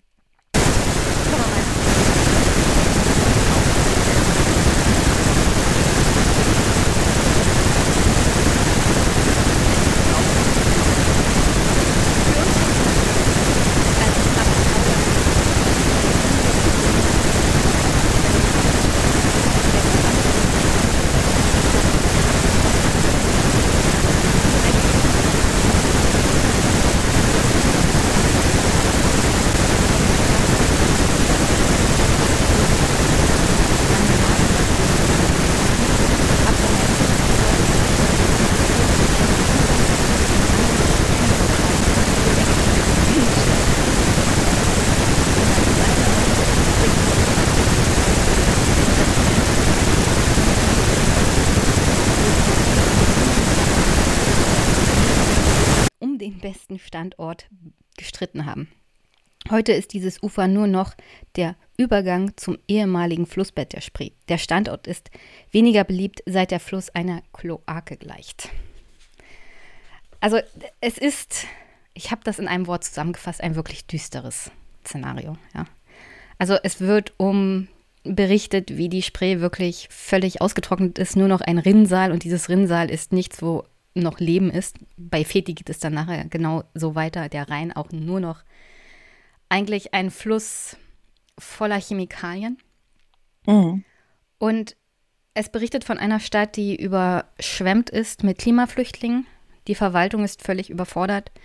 Und jeder ist nur noch damit beschäftigt, sich selbst irgendwie am Leben zu erhalten, Wasser zu finden und ähm, nichts Positives gibt es mehr dafür, das gesellschaftliche Leben. Also ja. gibt es da irgendwas an Hoffnung in so einem Szenario? Also wir haben natürlich jetzt für den Worst Case auch wirklich den Worst Case genommen, also sozusagen wirklich an dem, an dem düstersten Ende des Spektrums ähm, gegraben, genauso wie wir in dem Best Case natürlich dann auch ähm, alles in, den, in, in der bestmöglichen Version geschrieben haben. Deswegen stehen sich da natürlich immer zwei extreme Extreme gegenüber, so, ne? Und die Idee war ja auch, dass man, wenn man jetzt so richtig ähm, deprimiert ist von diesem Worst Case, dass man dann in dem Best Case auch nochmal die andere Version bekommt und sieht, okay, es kann auch anders laufen. Also das war auch ein bisschen unser Anspruch, dass diesmal die anderen beiden Bücher waren teilweise ja, glaube ich, auch ein bisschen schwere Kost. Also wir hatten auch viele Zuschriften von Leserinnen und Lesern nach der Klimaschmutzlobby beispielsweise, die sagten, oh Gott, oh Gott, was ist denn da, ist denn da los in der Politik? Das ist ja total äh, deprimierend. Und ich glaube, das ist auch ähm, eigentlich die richtige Einschätzung, wenn man da so genau hinguckt, wie wir es, wie wir es getan haben. Aber deswegen wollten wir eben dieses Mal ähm, auch mal das, das, das positive Bild zeichnen. Also deswegen die Hoffnung gibt es dann nicht in dem Worst-Case-Szenario, weil da ist wirklich, genau, da ist die Klaviatur wirklich ganz auf negativ ähm, gepolt, ähm, sondern in dem im Best-Case-Szenario, wo dann dieselben Figuren ähm, in, an demselben Ort das Ganze in, in, in besser erleben, also so wie es sein könnte, wenn man politisch die richtigen Weichen stellen, wenn die Leute irgendwie mitziehen und sich auch äh, ein bisschen umstellen in der Zukunft und ähm, ja, wenn alles sozusagen super läuft, dann, dann ist sozusagen ähm, ein paar Seiten weiter, wartet dann, wartet dann die Hoffnung. So. Es gibt hier so gewisse Anspielungen, ja. Gibt es eine wie auch geartete Ähnlichkeit mit existierenden Personen beziehungsweise ähm, Unternehmern, die gewisse Plattformen gekauft haben in letzter Zeit. Bezüglich der Person Muscle? Ja, ja, ja, klar, genau. Also das, das Buch ist natürlich genau voller äh, voller Anspielungen, ähm, spielen auch gewisse Industriegiganten eine Rolle in dem Industriekapitel. Und genau, also das ist ja quasi bei Muscle ist natürlich total offensichtlich, ähm, ähm, dass da um Elon Musk geht, sozusagen. Und ähm, auch die anderen Dinge, das ist ja eigentlich auch das, äh, das Wichtige an dem Buch, dass wir natürlich die Personen uns komplett ausgedacht haben und auch die Geschichten, die die erleben, sind äh, komplett ausgedacht, frei erfunden.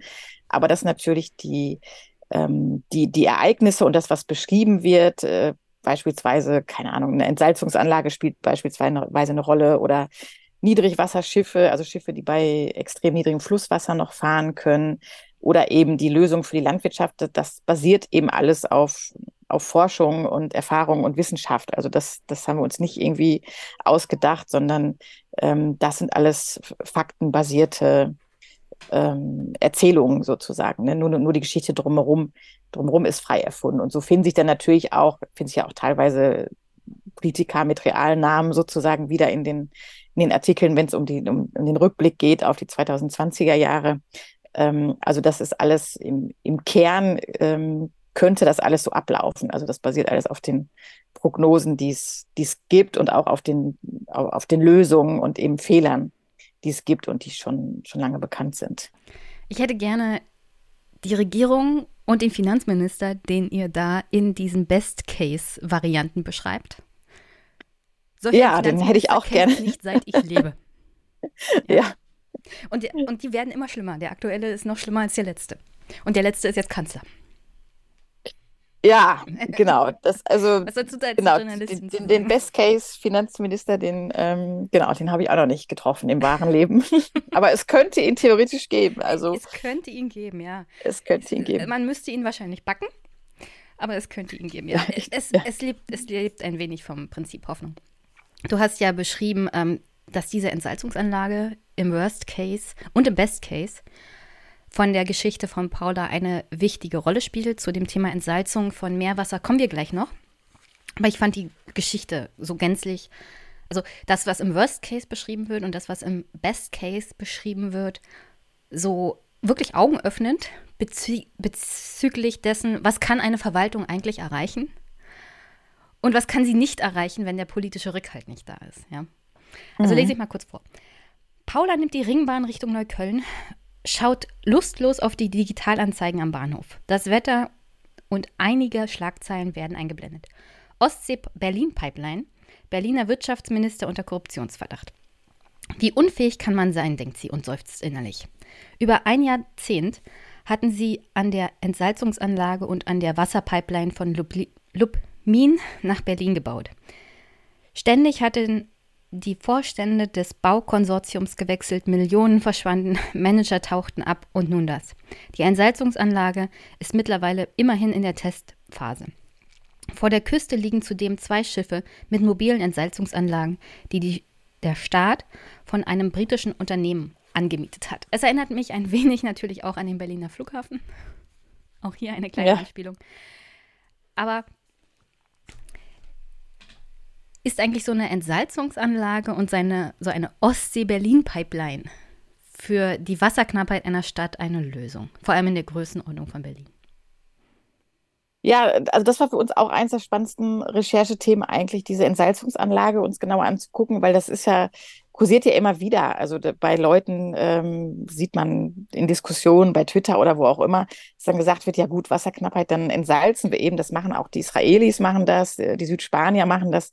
Warum sollen wir nicht hier auch Entsalzungsanlagen äh, einführen, sozusagen? Und das ist natürlich sozusagen im allerletzten Moment, wenn man wirklich kurz vorm Verdursten ist, könnte man vielleicht äh, darüber nachdenken. Aber diese Anlagen ähm, haben halt zwei sehr große Nachteile. Erstens sind sie sehr energieintensiv das bedeutet, wenn wir äh, klimaneutrale Energie produzieren wollen, braucht man allein für diese Entsalzungsanlage unzählige Windräder beispielsweise ähm, oder Solarpaneele oder was auch immer. Problem. Auf jeden Fall. Der Kanzler hat gesagt, wir bauen alle fünf Minuten ein neues Windrad. Ja, genau, dann kann er aber nochmal alle zwei Minuten draufsetzen, wenn er auch noch Entsalzungsanlagen haben möchte. Genau, also die brauchen unglaublich viel Energie mhm. und ähm, die entlassen unglaublich viel ähm, vergiftetes Wasser später dann wieder in, ins Meer oder an den Fluss oder wo auch immer sie gebaut sind oder am Meer natürlich wegen Entsalzung. Ähm, genau, und da, äh, und das ist ähm, ein riesiges Problem. Also es gibt nicht nur einen sehr viel höheren Salzgehalt in dem Wasser, was übrig bleibt. Man kann auch nur 50, man kriegt auch nur 50 Prozent Trinkwasser raus aus 100 Prozent Salzwasser sozusagen. Und die restlichen 50 Prozent, die übrig bleiben, die sind eben durch diese, äh, durch diese Filterung und die chemikalischen Vorgänge sind die halt sehr, ähm, sehr belastet und sehr salzig und das muss halt irgendwo hin. Und meistens wird dieses, dieses Wasser dann wieder ins Meer gelassen und im Grunde genommen stirbt dann die Umgebung von so einer Entsalzungsanlage mehr oder weniger ab. So. Und, ähm, und selbst dann hat man keine riesigen Mengen an Wasser. Also das ist ähm, bis, bislang gar nicht möglich. Und ähm, insofern ist das der absolute Notnagel, aber im Grunde genommen keine, keine Option, um jetzt ganz Deutschland irgendwie zu versorgen. Ne? Das, das würde immer zu Lasten gehen, insgesamt des, der Energie, die wir insgesamt zur Verfügung haben und eben zu Lasten auch des Meeres, das, ähm, das darunter stark leiden würde die ganze Küste. Ja, und äh, ihr beschreibt auch sehr schön in diesem Kapitel Paula und die Stadt, wie diese Entsalzungsanlage zu einem riesigen, also zu einer riesigen Umweltkatastrophe führt. Gerade weil dieses ganze salzhaltige Wasser zurück ins Meer ge ähm, geleitet wird und dann dazu führt, dass praktisch die ganze Öko, also das ganze Ökosystem zusammenbricht, weil nichts mehr leben kann, wo so viel Salzwasser ist. Genau. Und da lese ich mal aus dem Worst Case vor, weil der Kontrast zum Best Case wirklich sehr schön ist. Wie können Sie so etwas zulassen, platzt es aus Paula heraus. Hier, ihr wird klar, dass sie zu hoch gepokert hat. Ohne die Deckung durch ihre Behörde wird sie nichts ausrichten können. Die Salzlauge kontaminiert die Ostsee. Das ist eine ökologische Katastrophe, sagt sie stattdessen. Doch sie weiß, dass es keinen Zweck hat, mit ihm zu reden. Schließlich weiß er, dass ja alles und hat offensichtlich nicht vor, es öffentlich zu machen oder die Anlage auszuschalten. Sie bekommt es langsam mit der Angst zu tun. Wir haben euch gegoogelt. Beide Aktivisten-Vergangenheit. Niemand wird euch glauben. Ihr wart ja schon immer dagegen. Und nun freut ihr euch, weil ihr angeblich was gefunden habt. Dreckige Dummer. Zischt es abfällig, rückt, zischt er abfällig, rückt seine Krawatte gerade, spuckt aus. Ihr übertreibt wie immer. Weil ihr euch geil dabei fühlt, anderen Leuten, andere Leute anzuklagen. Wir versorgen die Hauptstadt. Ihr jammert nur wie immer. Und ihr habt nichts weiter als Karl will sich einmischen, wird aber gleich von einem der Hilfsschläger in den Bauch geboxt. Widerstand ist aussichtslos. Das merken beide recht schnell. Das war wirklich, wirklich düster. Aber ja. im Best-Case-Szenario kann Paula mit dem Rückhalt ihrer Behörde nach Lubmin, Lubmin fahren, diese hohen Werte feststellen, die Polizei rückt an, ja. Und sie ist dann sozusagen die Beamtenheldin, ja, für Karl. Und da ist für mich die Frage, weil gerade die Aktivistenvergangenheit im Worst Case ihr negativ ausgelegt wird, im Best Case Szenario ist es ein, ein Hilfsmittel, auf das sie auch bauen kann, ähm, um auch entsprechende Verbündete sozusagen in Medien und auch vor Ort dann zu aktivieren. Ist Paulas Geschichte für euch auch, also für dich und Susanne auch ein Aufruf an die Aktivisten von heute, den Gang durch die Institutionen zu machen? Und nicht wie Karl, einfach nur daneben zu stehen. Ähm, so weit würde ich jetzt vielleicht nicht gehen, aber das, das, äh, die, die, das, das Berlin-Kapitel zeigt natürlich äh, eigentlich genau, was passiert sozusagen, wenn die, wenn die Verwaltung oder die Behörden, das sind ja immer so ein bisschen graue graue Wörter, aber sie spielen natürlich bei, bei der Anpassung, bei der Vorbereitung sozusagen auf eine äh, eventuelle Wasserknappheit eine große Rolle. Und entweder sie sorgen jetzt schon vor und ähm, sind sozusagen achtsam dafür, wer, wer benutzt das Wasser, ähm, hast du ja auch schon angesprochen, also sorgen die schon vor und geben vielleicht nicht mehr so freihändig diese großen Wassernutzungsrechte raus, wie sie es bislang getan haben. Äh, sorgen sie dafür, dass die Städte so eine Art Schwammstadt werden, also dass das Wasser, was denn dann fällt, sozusagen genutzt werden kann und möglichst lange in der Stadt bleibt und genutzt werden kann. Ähm, oder lassen sie alles so weiterlaufen, wie es bislang ja der Fall ist, ähm, und sind dann völlig überfordert. Also das, das ist dann eher so diese, die, Quintessenz aus diesem ähm, Berlin-Kapitel, dass einmal die Behörde sozusagen noch, noch handlungsfähig ist überhaupt und sich auch noch kümmern kann um, ähm, um Regeln und Gesetze, dass die eingehalten werden und darum, dass nicht jemand da einfach die Ostsee vergiften kann? Oder sind die nur noch so im Überlebensmodus und damit beschäftigt, da noch irgendwie Trinkwasser aufzutreiben, dass alles andere sozusagen nebensächlich wird ähm, und auch die Rechtsstaatlichkeit gefährdet ist? So, das ist so diese, ähm, das ist so dieses große Problem. Und genau die, die Aktivistin, die, ähm, die die Paula, die die Paula mal war, die ist dann natürlich, genau, das kann man dann in der Behörde entweder als Vorteil, äh, als Vorteil sehen und sagen, okay, die kennt sich da aus, die weiß genau, was da los ist, weil sie ist ja eine sehr äh, aufgeklärte Aktivistin sozusagen. Das sind ja, sind ja auch sehr gut vernetzt und das sind ja, sind ja auch sehr viele von den aktuellen ähm, Klimabewegung. Die können ja ganze, also jeder und jede von denen kann ja äh, Vorträge halten aus dem Stand sozusagen über die Klimakrise und die Folgen und so weiter. Und so ist eigentlich auch die Paula. Und das nutzt aber ihr Arbeitgeber eben das, das, ähm, das Umweltamt sozusagen dafür, dass sie sich da einbringen kann. Und das ist natürlich dann, dann der Best Case. Und im Worst Case ist es halt, ist es halt nachteilig und sie kann damit nichts anfangen. Wie gesagt, also dann nur noch mal kurz zu Feti, weil daraus kann ich nichts vorlesen. Das ganze Kapitel im Worst-Case-Szenario ist wirklich packend und spannend. Es hat mich unglaublich deprimiert. Es liest sich ein bisschen wie ein Thriller, aber gleichzeitig ist es halt super fesselnd. Und dann beim Best-Case-Szenario habe ich ein bisschen geweint. Tatsächlich, das ist ja schön. Ich meine, ich meine, bei Paulas Best-Case-Szenario fiel mir dann auch ein, dass es super naiv ist. Weil mir fehlt einfach der Glaube daran. Also, du hast ja gerade beschrieben, wie Behörden eine wichtige Rolle spielen. Und Behörden agieren aber nur mit Rückhalt von Politik. Also gegen, gegen politischen Willen können Behörden auch nicht viel machen. Das heißt, mhm. wenn das politische Umfeld den Behörden nicht den Freiraum gibt und den Rückhalt gibt, zu handeln, wie ihr das im Best-Case-Szenario von Paula beschreibt. Auch im Best-Case-Szenario von Feti, wo seine Frau Rosa eine wichtige Rolle spielt und wo Politik auch eine wichtige Rolle spielt. Also da sieht man nochmal noch mal die Verbindung.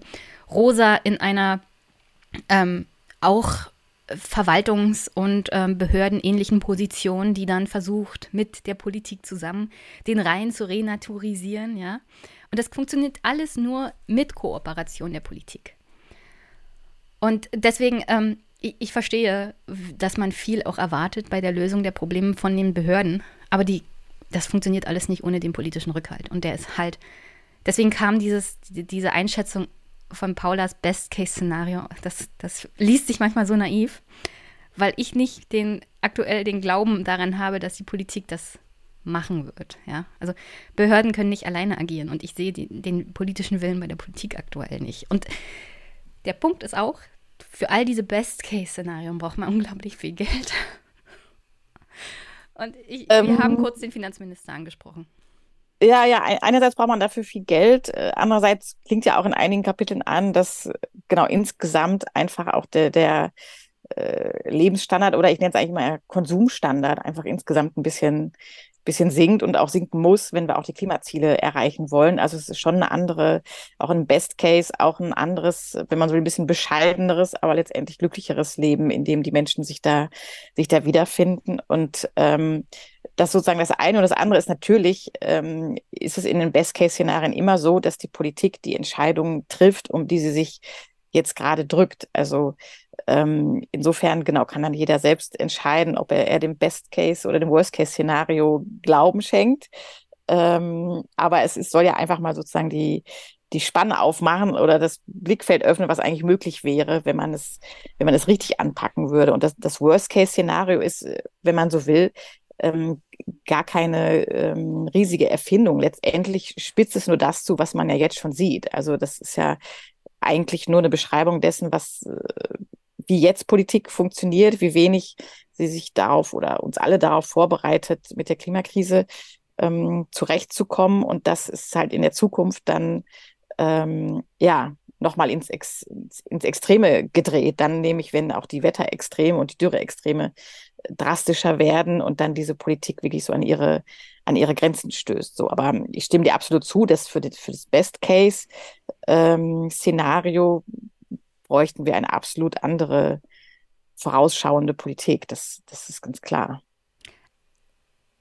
dieser, dieser, ähm, dieses Wort naiv kam mir übrigens nicht bei dem Best-Case-Szenario, das ihr bei Feti beschrieben habt. Mhm. Weil ich mir durchaus vorstellen kann, mit weniger Konsum auch glücklich zu leben, solange ich so und so alle Bücher kriegen kann, die ich weiterhin will, auch in einer wasserknappen ja. Welt, kann ich ganz gut äh, auch den Konsum, was Kleidung angeht. Und was ja auch bei Feti eine wichtige Rolle gespielt hat, also dass er große Tanker mit jeder Menge Kleidung, die dann äh, knapp ein paar Monate getragen werden und dann wieder sozusagen weggeschmissen werden. Also dass der übermäßige Konsum so gar nicht mehr haltbar ist. Vor allem, wenn die Wasserknappheit zunimmt. Und deswegen, also das, was ihr positiv als Best Case beschrieben habt bei Feti, war dann nicht mehr, also das sorgte nicht mehr für diesen Ausbruch, ach, das ist ja naiv, sondern das kann ich mir vorstellen, ja. Vielleicht hat mich mhm. Paulas Best Case Szenario ein bisschen weich geklopft und die anderen Best Case Szenarien wirkten dann nicht mehr so naiv. Es fehlt alleine am politischen Willen, glaube ich. Und dann kann eine Gesellschaft auch viel erreichen. Also, aber man muss halt mit viel Anforderungen als Politik auch an die Bürger rangehen. Genau, das, das, das auf jeden Fall. Aber wichtig ist eben auch zu erkennen, dass wir sind ja auch gar nicht gewohnt äh, darin, sozusagen in guten Szenarien zu denken. Also ähm, man ist ja ständig konfrontiert von morgens bis abends eigentlich nur mit so äh, Horrormeldungen letztendlich und mit schrecklichen, schrecklichen Szenarien. Und ich glaube, äh, jeder und jede von uns könnte äh, in, in relativ kurzer Zeit irgendwie eine schrecklich endende Geschichte in der Zukunft schreiben. Viel schwieriger ist es, und das haben wir auch gemerkt beim Schreiben, viel schwieriger ist es, sich das Positive mal auszumalen. So, darin sind wir überhaupt nicht geübt. Also ähm, es, es ist viel schwieriger, eine glaubwürdige Geschichte zu schreiben, in der alles besser ist, ähm, als eine glaubwürdige Geschichte zu schreiben, in der alles noch schlechter wird. So. Und das ist ein bisschen so die Herausforderung von dem Buch. Und ich glaube auch an, an die Leserinnen und Leser, okay, sich auch mal in dieses Best Case äh, fallen zu lassen und zu denken, okay, das, das ist auch möglich. Also es ist jetzt vielleicht nicht das Allerwahrscheinlichste und man sieht noch nicht so viele Anzeichen dafür. Aber grundsätzlich ist es möglich. Und das ist ja eigentlich auch eine Motivation zu denken, okay, wenn das möglich ist, warum, warum machen wir es nicht einfach? was, ähm, was hindert uns eigentlich daran? Ähm, denn auch, auch das Best-Case-Szenario beruht wiederum sozusagen auf, auf Studien beziehungsweise auf, auf Forschung dazu, was idealerweise passieren müsste, damit, damit wir eben in der Klimakrise besser zurechtkommen. Also auch das sind ja keine ausgedachten ähm, Szenarien, sondern äh, auch das basiert eben auf, auf lösungsorientierten Studien so. Und das heißt, es ist, äh, auch das ist grundsätzlich genauso möglich wie, die, wie, die, wie der Worst Case so. Aber es liest sich für uns ähm, überraschend oder ungewohnt, weil man eben sich so, so sehr da darin suhlt, normalerweise nenne ich es mal ähm, tagtäglich, gerade wir als Journalistin, ähm, in, diesen, in diesen negativen Prognosen so. Ne? Und das, das Positive ist einfach total selten, dass man das mal bespricht oder ja, sich ausmalt. Das ist schon, es ist eigentlich traurig, aber ja. Ja, wie gesagt, Fetis Worst Case und Best Case lesen, ein bisschen weinen und dann sagen, ja, das geht. Ja, Leute, das ja. Woran denkst du eigentlich, wenn das Wort Wasser fällt? Oh, jetzt, jetzt habe ich gerade direkt an so ein äh, Wasserglas gedacht, weil ich auch ein bisschen Durst habe. genau, also daran denke ich. Ja, ja, ich wohne ja in, in Südfrankreich, also wir haben hier gerade schon wieder 30 Grad. Genau. Und ansonsten denke ich, weil ich liebe Bergflüsse zum eiskalt baden und zum draus trinken und so weiter. Also das, das ist für mich eigentlich so der Inbegriff von tollem Wasser, sind für mich Bergflüsse eigentlich, ja. Euer Buch handelt ja von Wasserknappheit. Trotzdem die Frage, was ist schlimmer? Zu viel oder zu wenig Wasser? Schwierige Frage. Also ist natürlich beides, beides nicht toll. Aber ich sag mal so, zu wenig Wasser, also wir wissen ja selbst, äh, Wasser ist existenziell. Ohne Wasser können wir irgendwie kaum zwei Tage überleben. Ähm, insofern ist, würde ich jetzt denken, ist erstmal zu wenig Wasser in jedem Fall tödlicher auch wenn natürlich zu viel Wasser, da denkt man natürlich sofort an die Ahrtal-Katastrophe oder andere Überschwemmungen, die jetzt Pakistan. ja auch gerade Italien erlitten hat, Pakistan. Hier in Südfrankreich hatten wir auch, bevor die Dürre kam, eine unglaubliche Überschwemmungskatastrophe mit ähm, dem Sturm Alex. Also auch das ist natürlich äh, lebensbedrohlich und ähm, kann ganze Dörfer, Häuser, Straßen und Menschenleben sozusagen hinwegfegen. So. Und das ist so ein bisschen die Schwierigkeit, äh, die wir natürlich auch haben, dass man sich sowohl auf das eine als auch auf das andere extrem vorbereiten muss. Also man müsste jetzt bei den Städten sowohl daran denken, so Rückhaltebecken zu schaffen, um Starkregen aufzufangen, ähm, und, und gleichzeitig, ich weiß nicht, Dächer begrünen beispielsweise, ähm, um die Fassaden runterzukühlen oder Flüsse renaturieren, um das Wasser länger in der Stadt zu halten. So. Und das, ähm, das sind eben die beiden Extreme, die, die, die beide ähm, gesehen werden müssen als, als möglich. Das ist ja, wir haben ja beides hier in, in kurzer Abfolge in Deutschland erlebt, mit, mit dem Ahrtal und, und, den, und den Dürren, die, die kurz darauf kamen. Hat der Kampf ums Wasser eigentlich schon begonnen?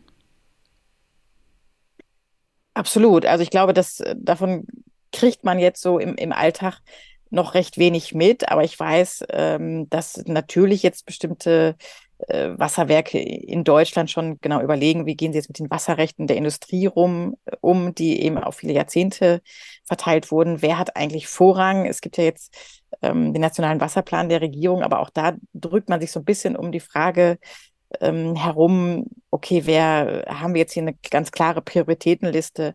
Bei Knappheit werden als erstes die Bürgerinnen und Bürger versorgt, dann vielleicht die Landwirtschaft, dann die Industrie. Das wäre für mich jetzt eine logische Folge, weil natürlich die Bürgerinnen und Bürger äh, Wasser trinken müssen, kochen müssen. Die Landwirtschaft äh, sorgt auch für unser Leben, indem sie Essen produziert. Ähm, und die Industrie produzieren natürlich auch Dinge, die wir alltäglich im Leben nutzen, aber die vielleicht nicht ähm, gleich existen existenziell sind. So, aber diese Frage ist natürlich nicht geklärt, wird vielleicht auch in Zukunft eher so regional entschieden als jetzt ähm, als jetzt auf Bundesebene. Aber das, das führt natürlich dazu, dass wenn man vorher ein Gut hatte, von dem man glaubt, das ist quasi unendlich, das geben wir jetzt einfach mal raus an alle, die wollen, ähm, das wird es in Zukunft nicht mehr geben. Und dann äh, wird die, sicherlich die Industrie sich beklagen, wenn sie zu wenig Wasser hat für ihre wasserintensiven Prozesse. Die Landwirtschaft wird auch gucken müssen, ob sie so viel bewässern kann, kann wie sie möchte. Und auch wir alle müssen uns vielleicht daran gewöhnen, dass wir äh, weniger Wasser nutzen im Haushalt. Ne? Also ähm, wir haben jetzt hier unseren Wasserkonsum extrem äh, eingeschränkt zu Hause. Das, das geht eigentlich relativ gut, kann man das halbieren. So, also da ähm, schreien immer viele Leute immer sofort auf, wenn man sagt, okay, ich muss jetzt hier weniger, weniger nutzen. Aber ich finde, das ist absolut möglich, ohne dass man jetzt an Lebensqualität einbußt, dass man da genauer darauf achtet, vielleicht nur noch kurz kalt duscht oder so, ist ein guter Tipp. Wenn das Wasser nicht so heiß ist, geht das alles sehr schnell. ähm, das also das ist, ist alles möglich. Ich, ich, ich, teste das auch alles so ein bisschen selbst sozusagen und auch das ist möglich. Aber deswegen glaube ich, dass eigentlich alle drei großen Wasserkonsumenten, also dazu gehören ja sozusagen Bürgerinnen und Bürger, Industrie, Landwirtschaft, ähm, ja, in, in Konsum einschränken müssen, zumindest in diesen in diesen dürreren Zeiten so. Und das, ähm, darauf müssen wir uns noch vorbereiten. Also ich äh, dusche gerne dann nur noch kalt, solange ich meinen Kaffee weiterhin trinken kann. Prior ja, das, Prioritäten. Äh, Prioritäten. Genau, genau. Ich weiß ja, dass Kaffee zum Beispiel auch sehr, sehr viel Wasser verbraucht im Vergleich zu anderen Getränken. Ihr habt ja bei ja, das, das, da eine sehr schöne Recherche genau, genau. Das ist dann, das ist dann für den Anbau so, so wie eigentlich alle. Also äh, das Interessante ist ja eigentlich alle Konsumprodukte, die sind ja sowohl befeuern das, befeuern die sozusagen die Klimakrise als natürlich auch die Wasserkrise, weil einfach alles, was hergestellt wird, vom Laptop bis zum T-Shirt bis zum Spielzeug, äh, braucht natürlich für die Produktion, den Transport und so weiter nicht nur viel Energie, sondern eben auch viel Wasser. So, und ähm, deswegen ist insgesamt ein bisschen ähm, bescheideneres Leben oder weniger konsumbehaftetes Leben, nenne ich es vielleicht mal, ähm, einfach positiv so. Selbst fürs Gemüt, kann ich auch bestätigen. Sieht genauso. Genau so sieht's aus. Ich habe noch HörerInnenfragen, die, ähm, also das Buch kommt ja am 1. August raus. Äh, vorher darf ich diese Folge sozusagen auch vom Verlag her gesehen nicht veröffentlichen. Aber ich habe trotzdem schon mal nach HörerInnen-Fragen gefragt. Bist du bereit? Ich bin bereit. Okay. Lu Yen Roloff fragt, wie müssen die Gesetze für kommunalen Wasserschutz verbessert werden? Und was fehlt in der nationalen Wasserstrategie, was auf Brandenburger und Berliner Ebene und wie lange noch bis zum ersten Wasserkrieg? Oha, drei, äh, drei heftige drei, Fragen. Äh, drei heftige, drei heftige Fragen. Ja, also zum Thema Wasserschutz ist natürlich ähm, das sozusagen das Thema, das Thema Gift, was ja auch in dem Rheinkapitel angesprochen wird, ähm, wo es eben darum geht, dass natürlich erstens die Landwirtschaft, die macht ja sehr große Nitrateinträge immer noch ins Grundwasser. Also das müsste dringend ähm, verändert werden. Das geht ja nicht auf kommunaler Ebene, sondern da ist eigentlich eher die EU gefragt mit den Agrarsubventionen, dass sie das, dass sie das lenken könnte. Aber lokal könnte man natürlich dafür sorgen, dass ähm, nicht mehr so viel eingeleitet werden darf aus der Industrie oder dass nur noch das eingeleitet wird, was genauer bekannt ist. Ähm, das ist nämlich absolut gar nicht der Fall. Da war ich auch ziemlich überrascht bei den Recherchen, dass da sehr viele der Stoffe, rund 95 Prozent, sagt die EU, die von der Industrie eingeleitet werden dürfen in Gewässer, die sind gar nicht genau bekannt, was die eigentlich für Folgen haben für, für Flora und Fauna. Also das wäre da so ein Ansatzpunkt. Ähm, genau, es sind drei Fragen, deswegen mache ich es jetzt jeweils, äh, mache ich es jetzt jeweils kurz. Was fehlt in der nationalen Wasserstrategie? Das ist natürlich ein bisschen diese Prioritätenfrage, die ich gerade angesprochen habe. Also da fehlt ein bisschen genauer zu sagen, okay, also genauere Vorgaben hätte ich mir da gewünscht, zu sagen, okay, die ähm, Wasserrechte beispielsweise werden nur noch für fünf Jahre vergeben. Das, das wäre so ein Hebel. Ähm, es gibt sozusagen einen Prioritätenkatalog bei, bei Wassernöten, wer darf was entnehmen. Und auch beispielsweise, dass einfach so große Industrieansiedlungen wie von Tesla in wasserarmen Regionen äh, nicht mehr möglich sein sollten. Also dass man sozusagen die Industrieansiedlung daran koppelt, an das Wasserangebot, was eigentlich da ist. Das findet ja bislang auch, auch gar nicht statt und führt mhm. diese Regionen dann tatsächlich noch weiter ins Verderben, sage ich mal, dass das, ähm, dass das möglich ist. Aber du weißt ja, Elon hat gesagt, in Brandenburg gibt es so viel Wasser. Ja, genau, das hat er vielleicht irgendwo aus in den USA sich ausgedacht, aber genau. Also ich, ich, ich, ich versuche, natürlich nicht. Ich versuche wirklich mein Bestes, ähm, meinen Ministerpräsidenten mal in diesem Podcast zu holen. Nächstes Jahr sind ja Wahlen und da würde ich ihn gerne zum Thema Wasser mal befragen. Aber, das wäre mal sehr interessant, ja. Aber das, das ist eine, mal sehen, ich werde es versuchen. Eine gute Idee, genau. Glaube, Tilo hätte mehr Erfolg als ich. Er kann es auch versuchen, ja, genau, warum nicht? Und das dritte zum Wasserkrieg, genau, also die, die gibt es natürlich äh, schon längst, also ob es jetzt äh, beispielsweise ähm, in, in Ägypten oder ähm, auch in, in anderen, in, in asiatischen Staaten gibt es natürlich jetzt nicht sozusagen deklarierter Wasserkrieg, aber es gibt natürlich schon große Konflikte, auch mit großem Gewaltpotenzial, nenne ich es mal, äh, wenn es darum geht, wer die länderübergreifenden ähm, Flüsse nutzen darf, beispielsweise. Also wer, wer darf wie viel abzweigen äh, von Flüssen und dann kommt dann sozusagen im Nachbarland weniger an, weil man schon vorher das Wasser genutzt hat. So, das sind so die großen Konfliktlinien, die sich, die sich um die Flüsse, Flüsse der Erde spinnen werden. Ne? Und ähm, das ist absehbar, dass es da auf jeden Fall noch, noch viel größere Konflikte geben wird. Matthias, Gibt es Methoden, die Böden wieder aufnahmefähig zu machen oder für starke Regenfälle vorzubereiten? Ja, die gibt es, genau. Das ist auch hier meine, meine Lieblingsbäuerin Alina, die beschreibt das in, den, in dem Landwirtschaftskapitel eigentlich ganz schön, hm, also ähm, wie das aussehen spoilern. muss. genau, genau. Nicht zu viel spoilern. Ja, nur ein bisschen. Nee, genau. Aber es ist, ähm, also es geht im Grunde genommen, also ein gesunder Boden, das heißt ein humusreicher Boden mit viel organischem Anteil, sag ich mal, der kann sehr viel Wasser speichern und in dem wachsen natürlich auch die Pflanzen besser. Und dafür braucht der Boden, also brauchen eigentlich die Bodenlebewesen Nahrung. Also es sind ja eigentlich die Würmer und ganz viele andere kleine äh, Käfer und Pilze, die dafür sorgen, dass ein Boden fruchtbar ist. Und die brauchen Essen und Essen bedeutet für die eigentlich äh, abgestorbenes Pflanzenmaterial, also so mullig oder wie es im Wald ist. Ne? Man hat da ganz viel Blätter auf dem Boden, die werden zersetzt, werden zu Humus und deswegen ist im Wald äh, der Boden so schön federnd, humusreich und kann sehr viel Wasser aufnehmen. So. Und dafür darf der Boden halt, müsste halt immer bedeckt sein, äh, entweder mit, mit Mulchresten oder anderem grünen, äh, grünen, grünen ähm, Schnitt, äh, sag ich mal, Heckschnitt oder was auch immer. Das ist jetzt in großem Maßstab schwieriger, da müsste man dann Grünklee nehmen oder so für Äcker so. Und genau, und zu vermeiden sind halt absolut diese nackten Felder, wie man sie immer, immer wieder noch sieht in Deutschland, also im großen Teil eigentlich sieht, weil die, ähm, genau, die, die trocknen extrem aus und sind meistens auch wenig humusreich, können kein Wasser aufnehmen, werden bei Dürre quasi zu Beton und wenn dann da Regen drauf fällt, können die auch kein Wasser aufnehmen. Nee, das fließt dann sozusagen in einem riesigen Strom weiter. Genau, das wird leider nicht genutzt, sondern wird einfach nur abtransportiert und ja, ist verloren ist dann, dann damit. Ist dann wie auf einer Straße in der Stadt. Es fließt einfach überall lang, aber. Ja, ja, ja. Und das ist ein sicheres Zeichen dafür, dass der Boden eben nicht so ist wie im Wald, humusreich, sondern dass der ja eigentlich schon relativ tot ist. So, so der letzte Fragensteller. Vorgeschobener Beobachter.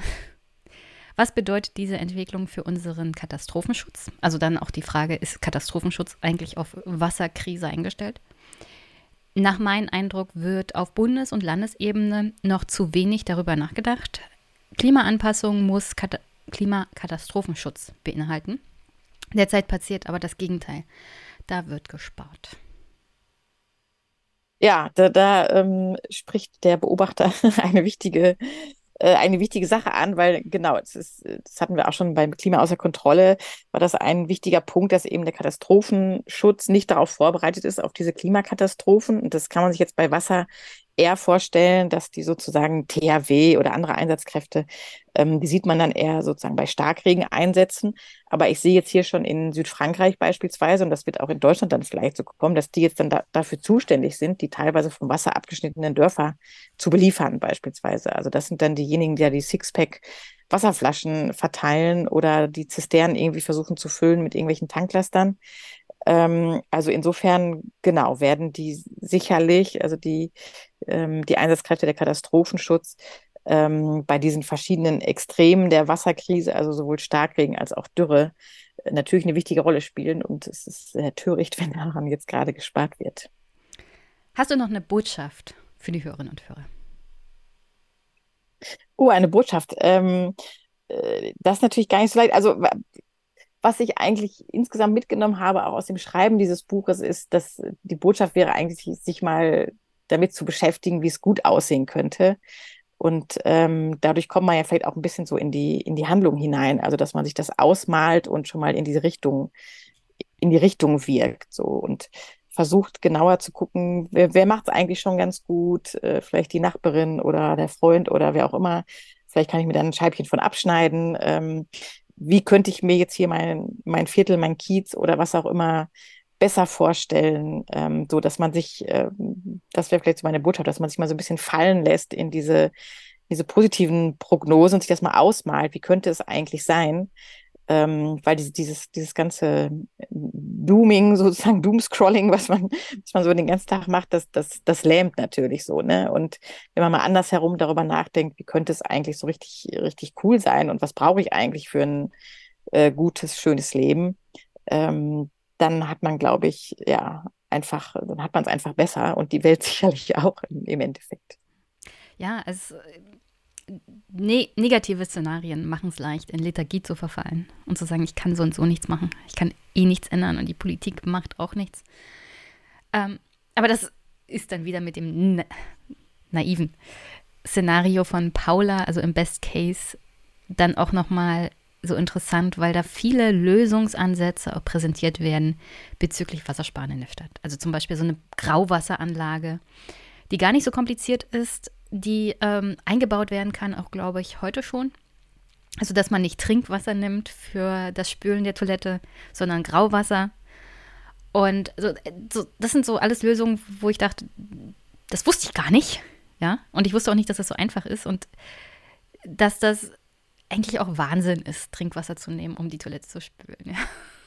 Also, das, das ist eine der Absurditäten. Richtig, richtig, gut beschrieben gewesen. Also, ja, ja. Irrsinn das ist wirklich ja total Irrsinn. Und ich denke mal, wenn man so als Außerirdische so auf die Erde guckt und äh, Trinkwasser wird nun wirklich, da haben wir uns auch mit beschäftigt, sehr, sehr aufwendig geklärt in vier, fünf verschiedenen Vorgängen. Es ist ziemlich teuer, dass da am Ende ein Trinkwasser mit guter Qualität rauskommt.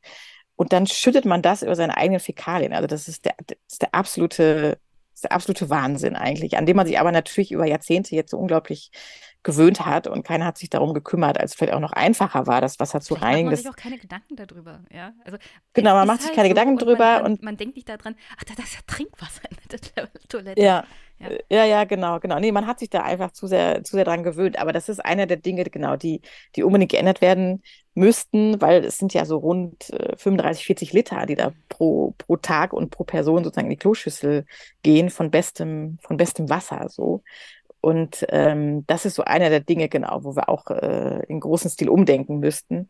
Es gibt auch noch Trockentoiletten, die wären auch noch, auch noch eine Möglichkeit. Da kann man auch noch die, die Äcker mit düngen. Also es gibt ja noch tausend Möglichkeiten, anders, anders mit unseren ähm, Ausscheidungen sozusagen umzugehen, als sie mit teurem Trinkwasser runterzuspülen. So. Und ähm, das ist sicherlich auch eine, genau, eine Sache, die man schnell umsetzen könnte und, und müsste.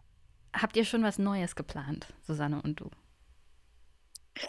Ähm, ja, also wir sprudeln ja immer so über vor Ideen. Das ist so ein bisschen, ein bisschen unser Problem, weil das endet dann immer in Nachtschichten am Ende.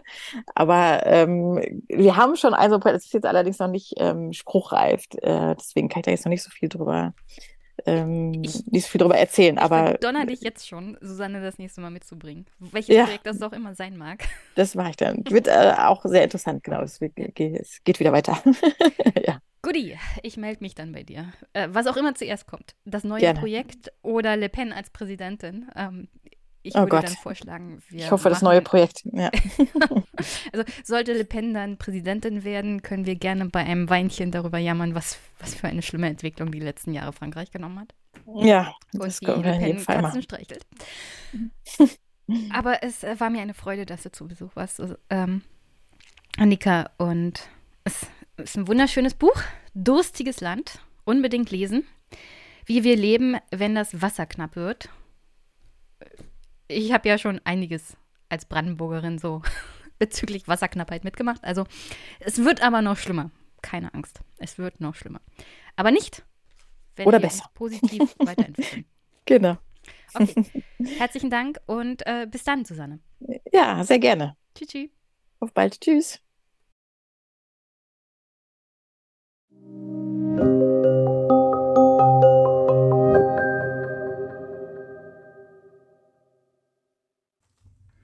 So, zum Abschluss. Ich hoffe, ihr hattet heute viel, viel Spaß beim Hören, werdet dann viel, viel Spaß beim Lesen haben. Spart Wasser, geht damit verantwortungsvoll um und äh, nervt vielleicht mal eure Kommune und fragt mal nach. Also was dürfen denn unsere Unternehmen hier vor Ort so fürs Wasser bezahlen? Und sonst, ja, wenn ihr den Podcast unterstützen wollt, ein Feedback geben wollt, würde mich sehr, sehr freuen. In den Shownotes findet ihr meine E-Mail-Adresse oder ihr schreibt mich einfach bei Twitter an fürs Feedback. Unterstützung geht, indem ihr die Folge teilt, liked, weiterempfehlt, überhaupt den Podcast weiterempfehlt, vielleicht auch im Podcatcher eurer Wahl mal bewertet, würde mich sehr, sehr freuen und das schießt den Podcast auch von der vom Algorithmus her ein bisschen weiter nach oben. Und finanzielle Unterstützung geht Überweisung, PayPal, Steady. Und dann habe ich diese Wunschliste aktuell bei Amazon. Auch da einige Sachen, über die ich mich sehr, sehr freuen würde. Ja, und sonst hören wir uns dann demnächst hier im Einmischen Podcast. Ich habe eine Reihe von fantastischen Gästen sowohl im August als auch im September und auch für die Buchmesse habe ich schon wieder Gespräche geplant. Also ich freue mich schon auf die nächsten Wochen und Monate. Es wird arbeitsintensiv, aber ich freue mich über jedes Gespräch, das mich erwartet. Und ich hoffe, ihr freut euch dann übers Hören. Wir hören uns. Bis bald.